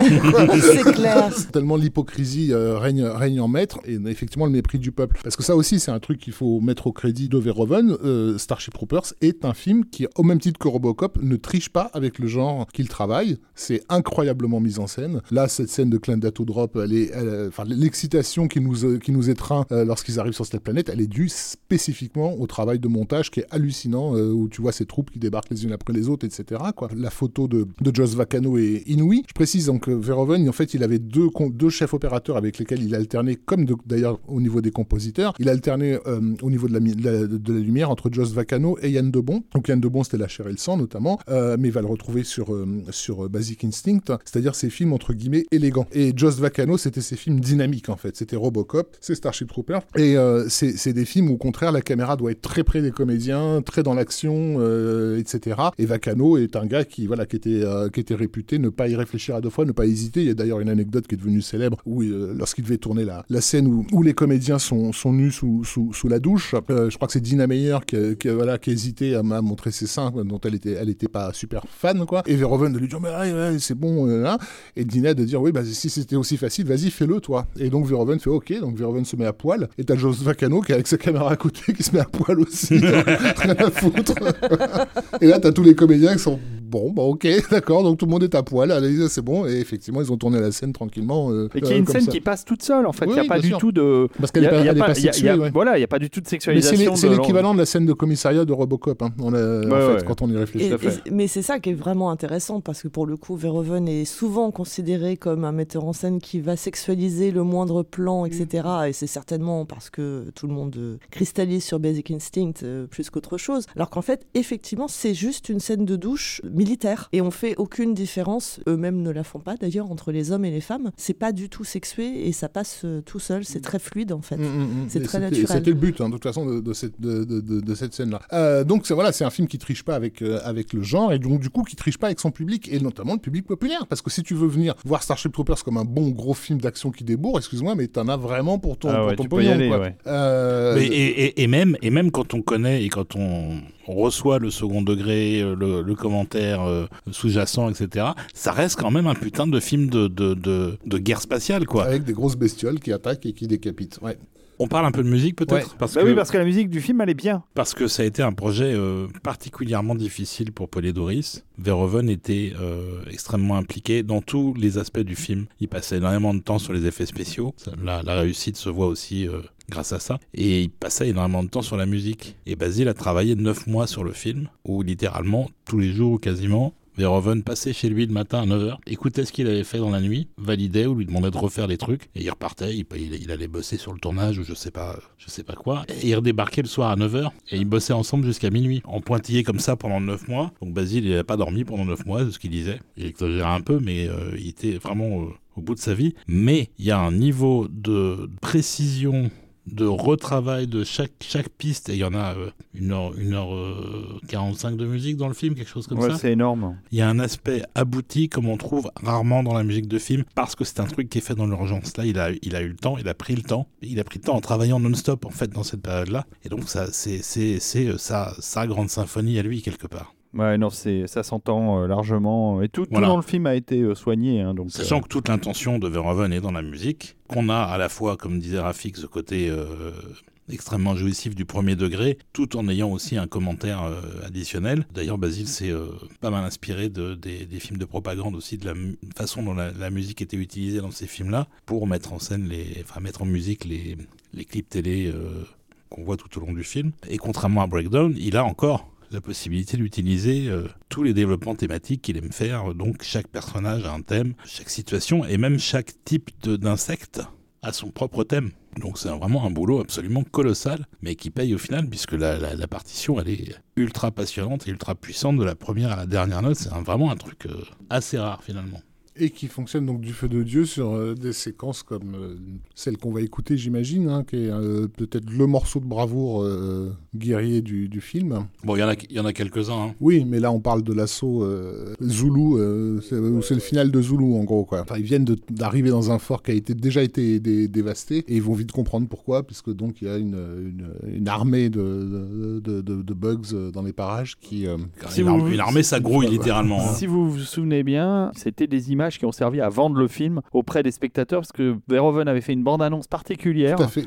où il se mettait en scène, où il disait voilà, je vais vous montrer des images de mon prochain film et vous allez voir à quel point c'est impressionnant. And if you don't like violence, don't look now Exactement. Ouais, ouais, il s'énervait. Ne regardez pas si vous n'aimez pas la violence. Ouais. Et, effectivement, ça et- a enchaîné avec un, un mec au milieu de cadavres qui était poursuivi par on sait pas quoi avant qu'on découvre que c'était un bug. euh, Et, et, et, et ben on va écouter ça parce que c'est une, c'est une grande musique en plus d'être une grande scène. Et donc, c'est un morceau qui s'appelle Bugs Bugs, avec deux points d'exclamation. Bah oui.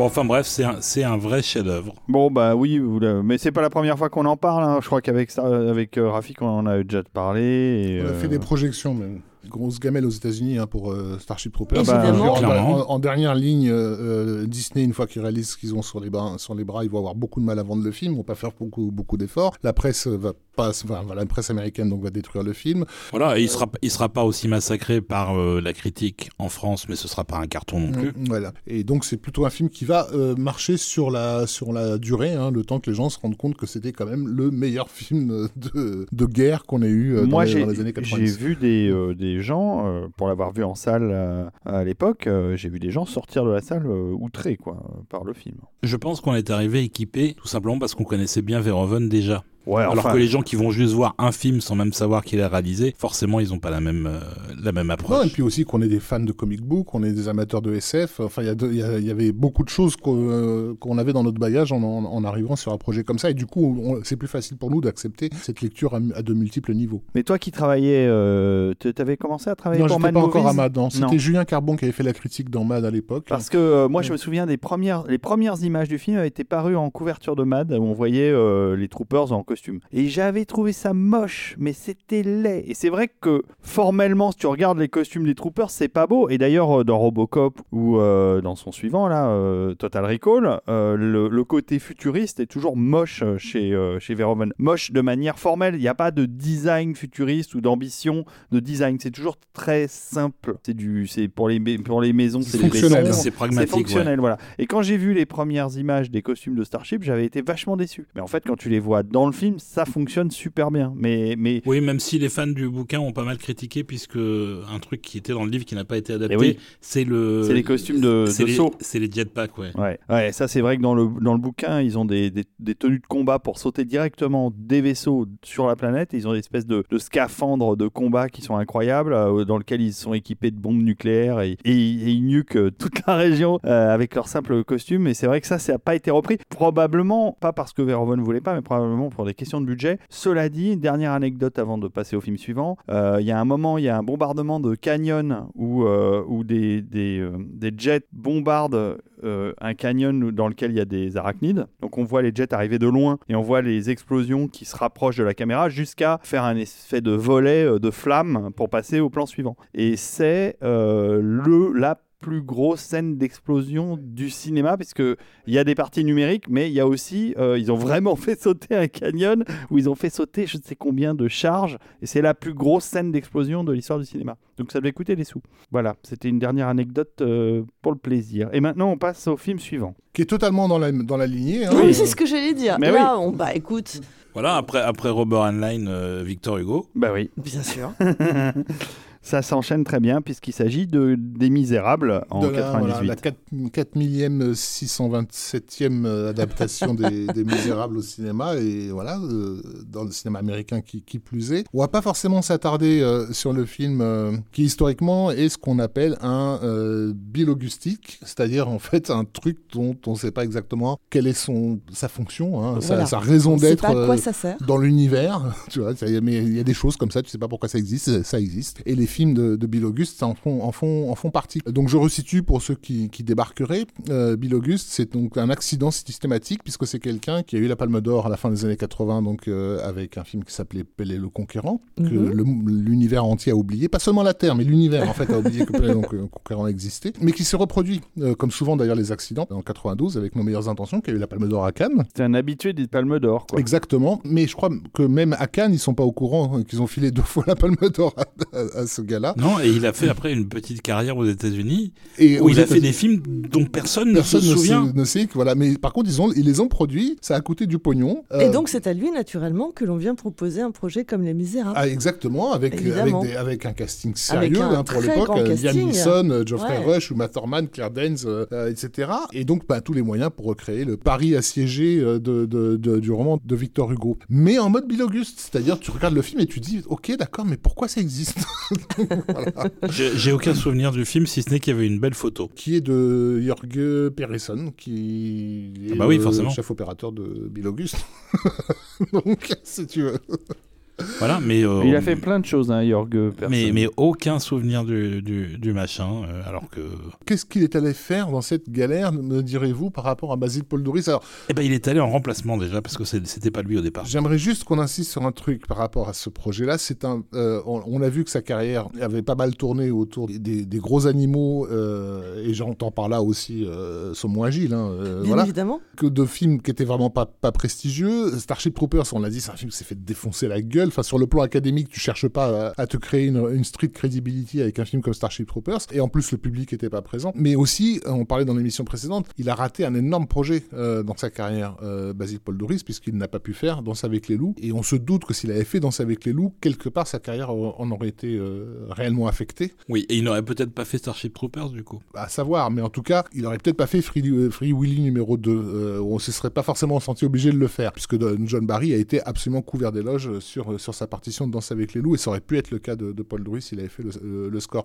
Alors, à se demander s'il n'a pas accepté ou fait en sorte de, de- de se retrouver sur un projet comme Les Misérables, aussi avec l'espoir de se une, racheter une image euh, académique, ouais, en fait, ouais, ouais. ouais, ouais. Certainement, mais euh, tu le disais toi-même, le réalisateur ayant été euh, couronné de succès, en tout cas sur le plan académique, il s'est dit bah, c'est peut-être l'occasion euh, de- de- d'arriver à, à briller au travers d'un truc en plus qui est très universel, parce que précisément il y a eu 4000 adaptations avant. Oui, mais alors, euh, il est arrivé, de... le film était complètement terminé, parce qu'initialement, c'était pas lui le compositeur. C'était qui? C'était Gabriel Yared. Pour des raisons euh, assez obscures, ça se passait très très mal entre Yared et le réalisateur, Mm.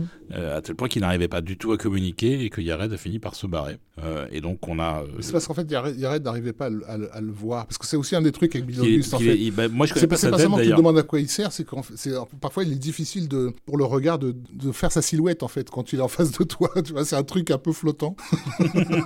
Ah, on a deux doigts de dire que c'est un ectoplasme, C'est mais ça. Mais son cinéma est un cinéma d'ectoplasme. En tout cas, c'était pas bête d'avoir d'être allé chercher Yared parce que pour une adaptation d'un roman français, avoir un compositeur français, ça, c'était bien vu. Oui, puis oui, surtout, oui, bah, oui, euh, puis il, a- il puis il avait, avait- il il avait avait le vent en coupe à, ce euh, moment-là, euh, Yared. Il venait de faire le patient Ouais, anglais, hein, c'est ouais, ça. ouais. Donc au final, c'est Polydoris qui débarque sur le truc. Le film est entièrement mixé, terminé. Il y a juste à mettre la musique. Euh, ça se passe bien avec le réalisateur. Il fait ça euh, rapidement, très bien. Euh, toujours approche thématique, ce qui était une des dernières fois où on le laissait faire. Et le, le score est plutôt réussi. Après, c'est comme le film, c'est pas particulièrement mémorable. Il y a un très joli thème euh, Qu'on va écouter. principal qu'on va écouter, mais pour le reste, euh, en plus l'album est bizarrement construit autour de trois ou quatre euh, suites. Il n'y a que quatre pistes en fait sur le CD, donc c'est un peu difficile de s'y retrouver parfois. Bon, on écoute Les Misérables, le thème des Misérables, par Basile Polidoris, un film de 1998.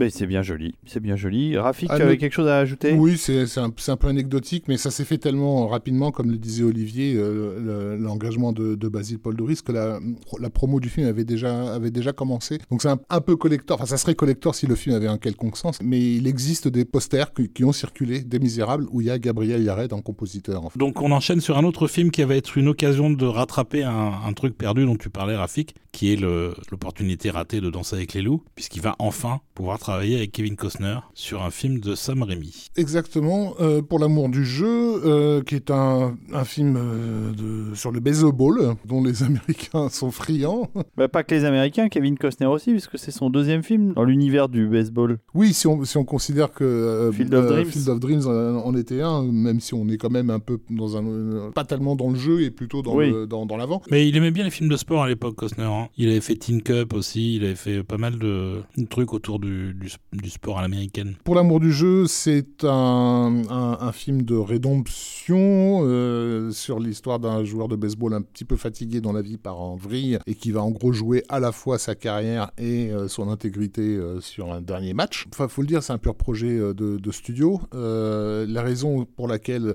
Sam Raimi s'est retrouvé de- dessus, alors ben, Sam Raimi a beau dire qu'il adore le baseball et que le, le scénario l'avait beaucoup affecté, touché, tout ça. La vérité, c'est qu'il était dans une très mauvaise position à sa carrière à cette époque-là, puisque donc euh, Sam Raimi est un réalisateur surdoué euh, qui avait eu enfin l'opportunité de bosser sur un, un gros film, un très gros film de studio qui était un western qui s'appelait Mort au vif, avec la star de l'époque qui était Sharon Stone et qui a été une plantade commerciale absolue, totalement incompréhensible, parce que c'est un film absolument hallucinant. Hallucinant, il faut le dire. Il y a trop de choses dans ce film. Je pense que la raison d'ailleurs de son échec, c'est qu'il y avait beaucoup trop de choses dedans. Les gens n'ont pas compris ce qui leur est arrivé. Et qu'il a vraiment mis en, en disgrâce. Et il lui fallait d'une certaine façon euh, racheter, euh, racheter son image et surtout pouvoir enfin se dépêtrer de cette image de réalisateur de petits films d'horreur euh, fauchés qui continuait à se, euh, à se traîner. Donc il a, il a, il a fait un film qui était Un thriller de très bonne un- voilà, qualité un thriller d'ailleurs. d'excellente facture qui était un, Un plan simple. Ouais, d'avant, ouais.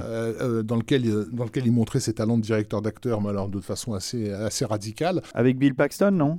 Oui, entre Ouais, autres. c'était bien. Euh, et Billy Bob Thornton, Ouais, c'est vrai. film beaucoup plus euh, d'ailleurs autobiographique qu'on ne voudrait le croire. Mais le fait est que voilà, il- euh, c'est ça qui lui a ouvert les portes, réouvert les portes des studios. Et quand on lui propose un projet comme pour la bourre du jeu, à une époque où Kevin Costner est encore considéré comme une star, ça n'a pas duré. hein. Mhm. The Postman a commencé à faire, des, à, à faire des dégâts. Euh, ben oui, il dit, il dit OK. Et c'est c'est un peu le film qui va lui permettre par la suite, enfin ça et surtout The Gift qui fera, qui fera juste après, qui vont lui permettre d'avoir l'autoroute tracée jusqu'à jusqu'à Spider-Man. Donc c'est aussi un film de rédemption pour pour, pour Sam Raimi, il montre pas de blanche. Euh, c'est correctement réalisé, c'est correctement interprété. Enfin, il y a rien à dire sur le film. C'est pas un mauvais film. C'est pas l'alu euh, comme euh, comme il a pris l'habitude de, de nous le faire pratiquement à chaque fois euh, dans sa carrière. Non, et, et- et musicalement c'est pareil. Basile fait le job, c'est bien écrit, c'est joli, euh, il y a un final un petit peu emphatique, ce qu'on va écouter d'ailleurs, mais euh, c'est pas non plus euh, plus remarquable que ça. Ce qui est bizarre parce que d'autres compositeurs en général se font plaisir avec ces films-là. Je pense à Goldsmith sur un film comme Ruby ou euh, qu'est-ce qui avait fait The Natural euh, Randy Newman. Randy Newman, voilà. qui est un super score. Voilà, et euh, généralement c'est un peu un cadeau pour un compositeur de pouvoir faire une partition comme ça, mais finalement ça il s'en est pas saisi, euh, Basile. Mais je pense, je pense qu'il était déjà plus, il avait déjà plus le feu sacré. euh, il était très perturbé par les nouvelles méthodes de travail qui s'imposaient en musique euh, à Hollywood, euh, comme on le disait sur Breakdown. Et euh, il a continué à faire quelques films, mais euh, il, aurait, il aurait fini par arrêter, même s'il n'était pas mort en fait. Oui, non, je pense qu'il y avait un décalage de plus en plus marqué. Et puis ce film, il manque. euh, il n'y a pas le petit supplément d'âme qu'il faudrait pour euh, lui donner. Ce, ce, ce que Polydorus savait parfaitement faire, c'est-à-dire le caractère épique qu'il apportait par la musique à n'importe quelle thématique. Oui, mais là, le problème, c'est que.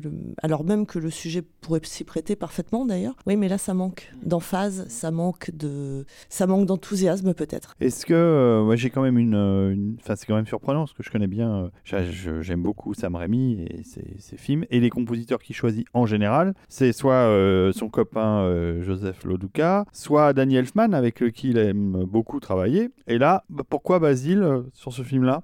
On n'a pas de, on n'a pas d'infos là-dessus. Pas d'infos. Ça, c'est de mon avis, c'est- ça fait partie des packaging, des histoires d'agents et de contrats. euh, tout Voilà, Parce et puis, qu'on euh, aurait pu voir et Daniel puis, Pan euh, et puis travailler Elfman là-dessus. était, et Elfman était peut-être pas dispo, Bah, et c'est du sûr. coup, voilà. euh, Ouais, euh, probablement. bah, c'est même probablement ça parce que l'agent de Basile et l'agent d'Elfman, c'était le même. Donc si Elfman n'était pas dispo, il a filé à un autre de ses clients. Euh, et tu sais, tu sais des choses sur la relation qu'ils ont eue tous les deux lors de- de- du travail je, du je film? ne sais rien. D'accord. Bah, alors on va écouter je- la musique Je, alors. je ne sais rien. Tout ce que je peux dire, c'est que cette collaboration de Polidoris et de Costner, puisque Costner avait euh, quand même, euh, en tant que, que star et producteur du film, un certain poids dans les décisions artistiques, ça aurait pu mener à une autre collaboration avec Costner qui était sur euh, Open Range, qui est un autre euh, western qu'il fera euh, quelques années après. Qui là, pour le coup, est un film vraiment, vraiment solide. Vraiment vraiment très solide, Euh, si ce n'est que Basile euh, verra le, premier montage du film et refusera de le faire parce qu'ils l'ont euh, illustré avec des extraits de Starship Troopers et qu'il estime que ça marche pas du tout. Il sera remplacé par Michael Cavan. Qui fera un très bon boulot. Ok, bah écoute, on écoute tout de suite. donc ça s'appelle le Last Pitch. Donc c'est le final dont tu nous parlais un peu emphatique de For the Love of the Game de Sam Raimi 1999.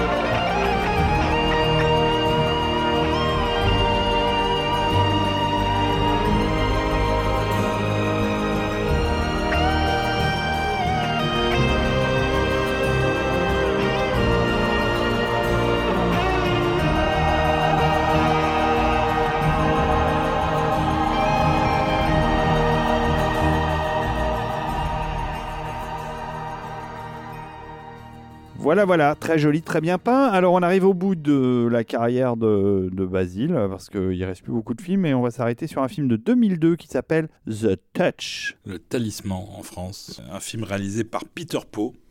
Et pas Peter Pan. Voilà.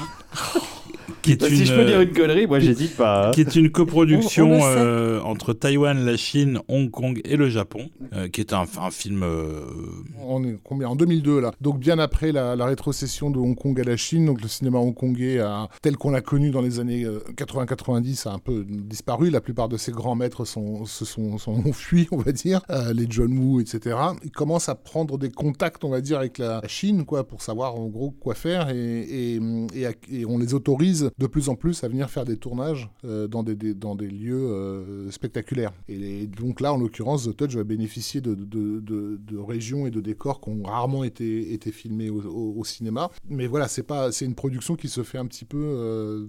Dans un effort de diplomatique, on va dire, Ouais. avec, euh, avec le nouveau maître euh, des lieux. Quoi. Voilà, et Peter Pau en plus a été choisi probablement pour son sens visuel, puisque Exactement. c'était le chef opérateur de Tigre Dragon, entre autres. Alors, pas seulement Tigre et Dragon, bon, entre autres, bien sûr, mais il, était déjà sur les films de John Woo comme The Killer. Il avait notamment éclairé un film visuellement splendide qui s'appelle The Bride with White Hair, qui est disponible d'ailleurs euh, en France, un film de Ronnie Yu, euh, qui est voilà, une espèce de légende chinois euh, absolument euh, en termes de, lumière. C'est un film de fantasy qui met en scène une famille d'artistes martiaux qui, depuis euh, des siècles, protègent un trésor. Et puis voilà, il y, en a un, des membres qui est capturé, donc il part à sa libération, etc. Voilà. C'est un, scénario qui est dû à, deux Français, euh, dont un ancien collègue de MAD et du Cinéphage, qui s'appelle Julien Carbon et qui, avec son camarade Laurent Courtiot, ont tous les deux eu une carrière de scénariste à Hong Kong. Ils ont notamment beaucoup travaillé avec Tsui Hark. Et donc, ils s'étaient retrouvés tous les deux sur, euh, sur ce, film-là. C'est des fantasticophiles, donc j'imagine que leur présence sur ce projet venait aussi de là, de leur culture euh, fantasticophile. J'ai pas l'impression que c'est un projet sur lequel ils ont été très très heureux. euh, donc voilà, c'est à l'occasion si je si on croise Julien Carbon, on lui posera la question, mais j'ai pas l'impression qu'il était super fan du résultat. Bah, il faut dire que Michel Yeo est crédité au scénario et je pense qu'il y a beaucoup de gens qui ont mis leurs pattes dans l'histoire euh, de ce film parce que c'était l'époque où, euh, comme tu disais, il fallait euh, redorer le blason de la production euh, chinoise et hongkongaise et Michel Yeo c'était la représentante de ce type de film Ouais, et, le, à l'apogée de sa, de sa carrière. et hein. le film ne redore rien du tout d'ailleurs. hein. Non, non, bah non, malheureusement. Euh, mais comment est la musique de Basile dans cette histoire? Comment il en est venu à faire... euh, Elle est bien la musique.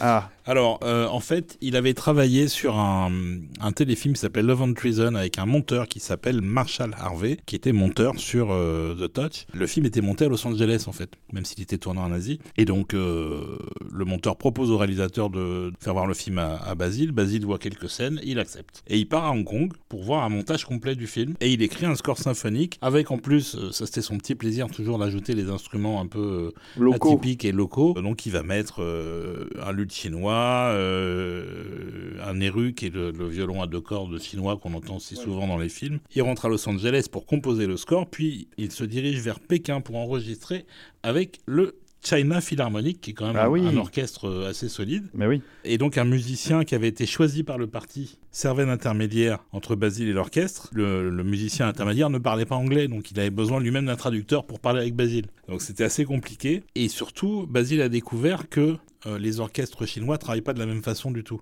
Par exemple, et c'est assez courant euh, dans, disons, euh, en Occident, de laisser pour certains instruments sur une partie de la partition un truc blanc qui dit improvisé. Ça se fait dans les partitions jazzy, mais pas seulement. Et quand il y a des trucs un peu dissonants à faire, c'est aussi parfois comme ça que c'est libellé. Et là, le mec, qui avait une partie assez, assez importante à improviser, il voulait pas le faire. Parce qu'en Chine, on n'improvise pas. Tout est écrit. Et Basile a été obligé de lui écrire sa partie dans le studio pendant l'enregistrement pour que le mec puisse la jouer parce qu'il ne voulait pas euh, du, tout, du tout improviser. Donc voilà, et, euh, et globalement ça se passe bien, le score sonne bien, il y a aussi de l'électronique, il y a, il y a des trucs même un petit peu pop euh, dans ce qu'on va écouter je crois, Euh, mais globalement euh, c'est un score qui est nettement supérieur au film qui l'illustre, et ça c'est quand même assez souvent qu'on dit ça pour Polydoris euh, Le tout au long de sa carrière. Bon, ah ben, on écoute ça tout de suite. Allez, c'est parti.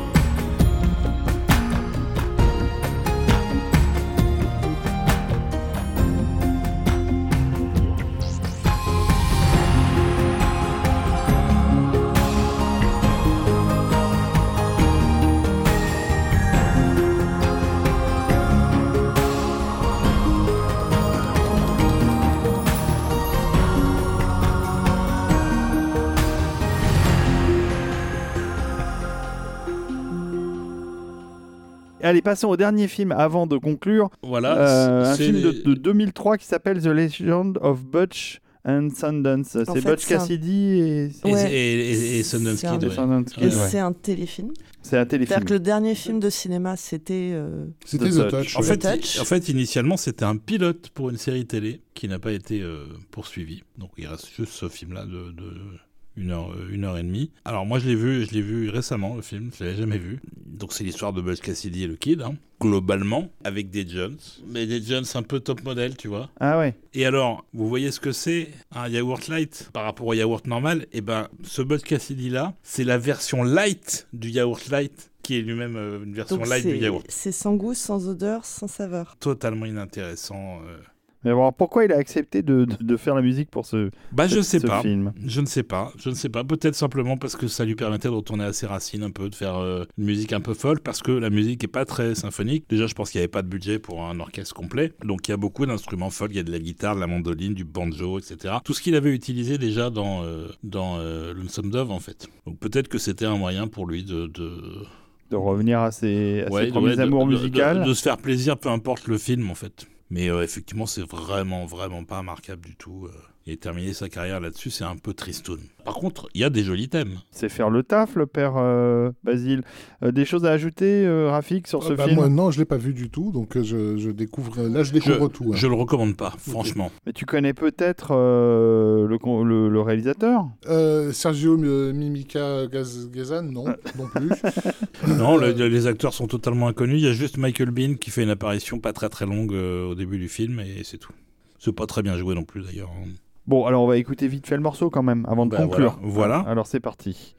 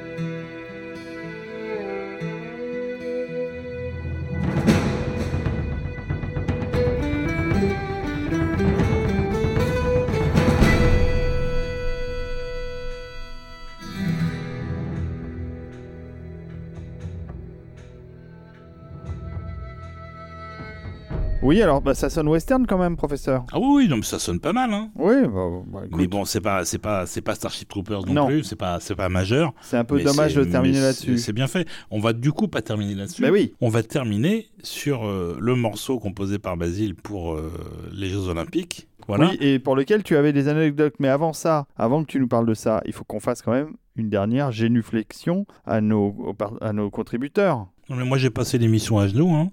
Ah ouais. J'ai mal d'ailleurs. J'ai tu, mal. te, tu, tu te flagelles en pensant à eux. On remercie toujours nos contributeurs oui, et ainsi que même aussi nos auditeurs euh, fauchés, hein, parce que merci Mais quand même. On les d'être là. aime. Merci d'être là. Que vous, vous savez que si vous pouvez pas typer, vous pouvez aussi euh, partager, Mais en oui. parler autour de vous, envoyer des, envoyer des messages. Ça, bah, c'est super important. Jusqu'au Canada. On Et jusqu'au adore, Québec. on adore lire vos commentaires. On en a Ça jamais fait assez. Toujours plaisir. Mm. Voilà, les, les étoiles sur les applis de podcast. Enfin, tout, tout ça, c'est tout ça, ça nous fait du bien. Donc, si vous voulez nous faire du bien, vous savez ce que vous, vous savez ce que vous avez à faire. Ouais. right. Euh, nous, de notre côté, on travaille à, à vous rendre un petit peu la- l'appareil. Euh, donc là, dans, le- dans les temps qui viennent, vous allez être au courant d'une campagne qui va être lancée en vue de l'édition d'un livre euh, sur un compositeur que nous affectionnons tout particulièrement qui s'appelle Bah, ça commence par un J et. Jerry Goldsmith, quelque Ouais. chose comme ça. c'est ça. Voilà, donc vous aurez tous les liens nécessaires pour aller participer à cette, à, à cette campagne. Suivez nos comptes de réseaux sociaux euh, sur Twitter, euh, sur euh, Facebook. Il y a une page Facebook euh, consacrée à Total Tracks. Et sur Twitter, c'est euh, c'est quoi déjà? At Trax Total. At euh, Tracks c'est Total, ça. c'est ça. C'est ça, sur Instagram aussi. Et puis d'ailleurs, on va communiquer largement sur ce projet. euh, et, ça, il faudra le partager au maximum pour euh, qu'on puisse le financer, en fait. Voilà, mais on en reparlera en détail dans la prochaine émission, je pense. Tout à fait. Et pour en revenir, beau euh, ce cœur. Oui.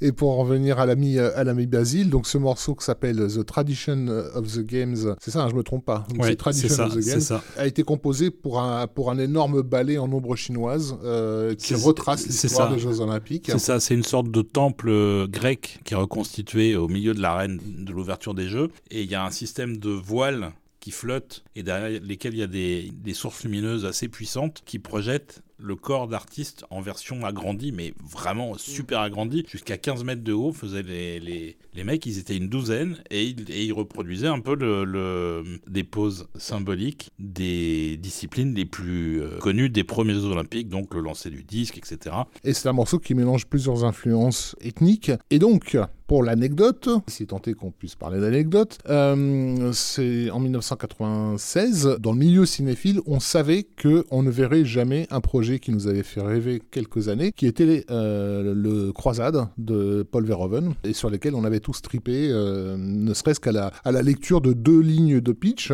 qu'il devait faire avec euh, Arnold Schwarzenegger et qui n'a pas été fait pour des raisons à la fois budgétaires et de censure, oui, On a lu au final le script euh, complet, de Wallen Green, qui était est- tout à fait aussi fou que ce qu'on avait imaginé. qui est un pur chef-d'œuvre, un des meilleurs scripts que j'ai jamais lu pour ma part. Donc Wallen Green, c'est le scénariste de La Horde Sauvage et du Convoi de la Peur de, de William Friedkin, donc un mec qui sait pas du tout écrire. Donc ah, voilà, script hallucinant, projet hallucinant, gros star, Paul Verhoeven, la totale. Et donc évidemment, comme souvent quand on fantasme sur des projets, on se dit mais qui, euh, qui va composer la musique? Et on pensait que Bah, ce serait Paul Doris en fait. Paul et Doris ou Goldsmith, Ou Goldsmith. en fait. Et à l'écoute de Tradition of the Games à l'époque, évidemment, moi, moi, je me souviens très bien, mon premier réflexe a été de me dire putain, mais c'est en fait c'est le score des croisades. quoi. Pour une raison toute simple, c'est qu'on a du liturgique qui ensuite euh, passe à de la musique orientale, pour ensuite devenir de la musique médiévale et finir sur un Alléluia euh, euh, totalement euh, décomplexé. Et, on- et là, on a toutes les croisades qui étaient contenues. Alors, est-ce que Paul Doris avait l'espoir de faire les croisades et du coup avait réfléchi à un thème ou quoi ou qu'est-ce, on n'en saura jamais rien. Bah, ce qu'on ce qu'on sait, c'est qu'en fait, c'est Goldsmith qui a finalement été choisi, puisqu'il avait signé, qu'ils avaient déjà un contrat pour, pour, un, pour un disque et pour faire un documentaire sur la- tout le process musical de composition de, de, de, Gold- de Goldsmith sur les de croisades. Goldsmith sur le film, et que le film s'est jamais fait, et qu'au final, tout, euh, bah, tout est tombé à l'eau. quoi. Mais, Ça, euh, ça, mais tu- on- mais tu- on, est, tu- on est passé pas loin d'avoir... Tu tiens ça de Robert Thompson euh, lui-même, je crois. Il l'a mis sur Facebook il y a pas très longtemps en fait. Et donc on aurait pu avoir un putain de film et un putain de score de Goldsmith qu'on retrouve peut-être euh, Dans le 13e dans le guerrier, 13e oui, guerrier je crois. ou dans la momie ou dans ce genre de choses. En tout cas, pour moi, Tradition of the Games restera à tout jamais la musique d'ouverture des croisades de Paul Verhoeven. C'est comme ça que je rêve ce morceau, qui est absolument Incroyable. exquis. Voilà. Donc on va écouter ça. On vous remercie encore Oui. de votre écoute, de votre patience. Ça a encore duré trois heures, j'imagine. Oui. J'ajoute juste que vous avez un site euh, officiel de Basile de Polidoris qui n'est pas très bien entretenu, mais sur lequel vous avez euh, la liste de ses films avec des, des visuels. Donc vous pouvez euh, visualiser euh, toutes les musiques pour lesquelles il a travaillé et ça s'appelle basile-polidouris.com. Voilà, allez-y voir. Voilà. Donc euh, on vous embrasse On vous Bisous, embrasse bisous. très fort. et, Merci on vous, beaucoup. et on vous laisse avec la célébration des Jeux Olympiques de Basile Polidoris. Merci professeur, bisous, merci Rafik et merci Stéphanie. Bisous, bisous.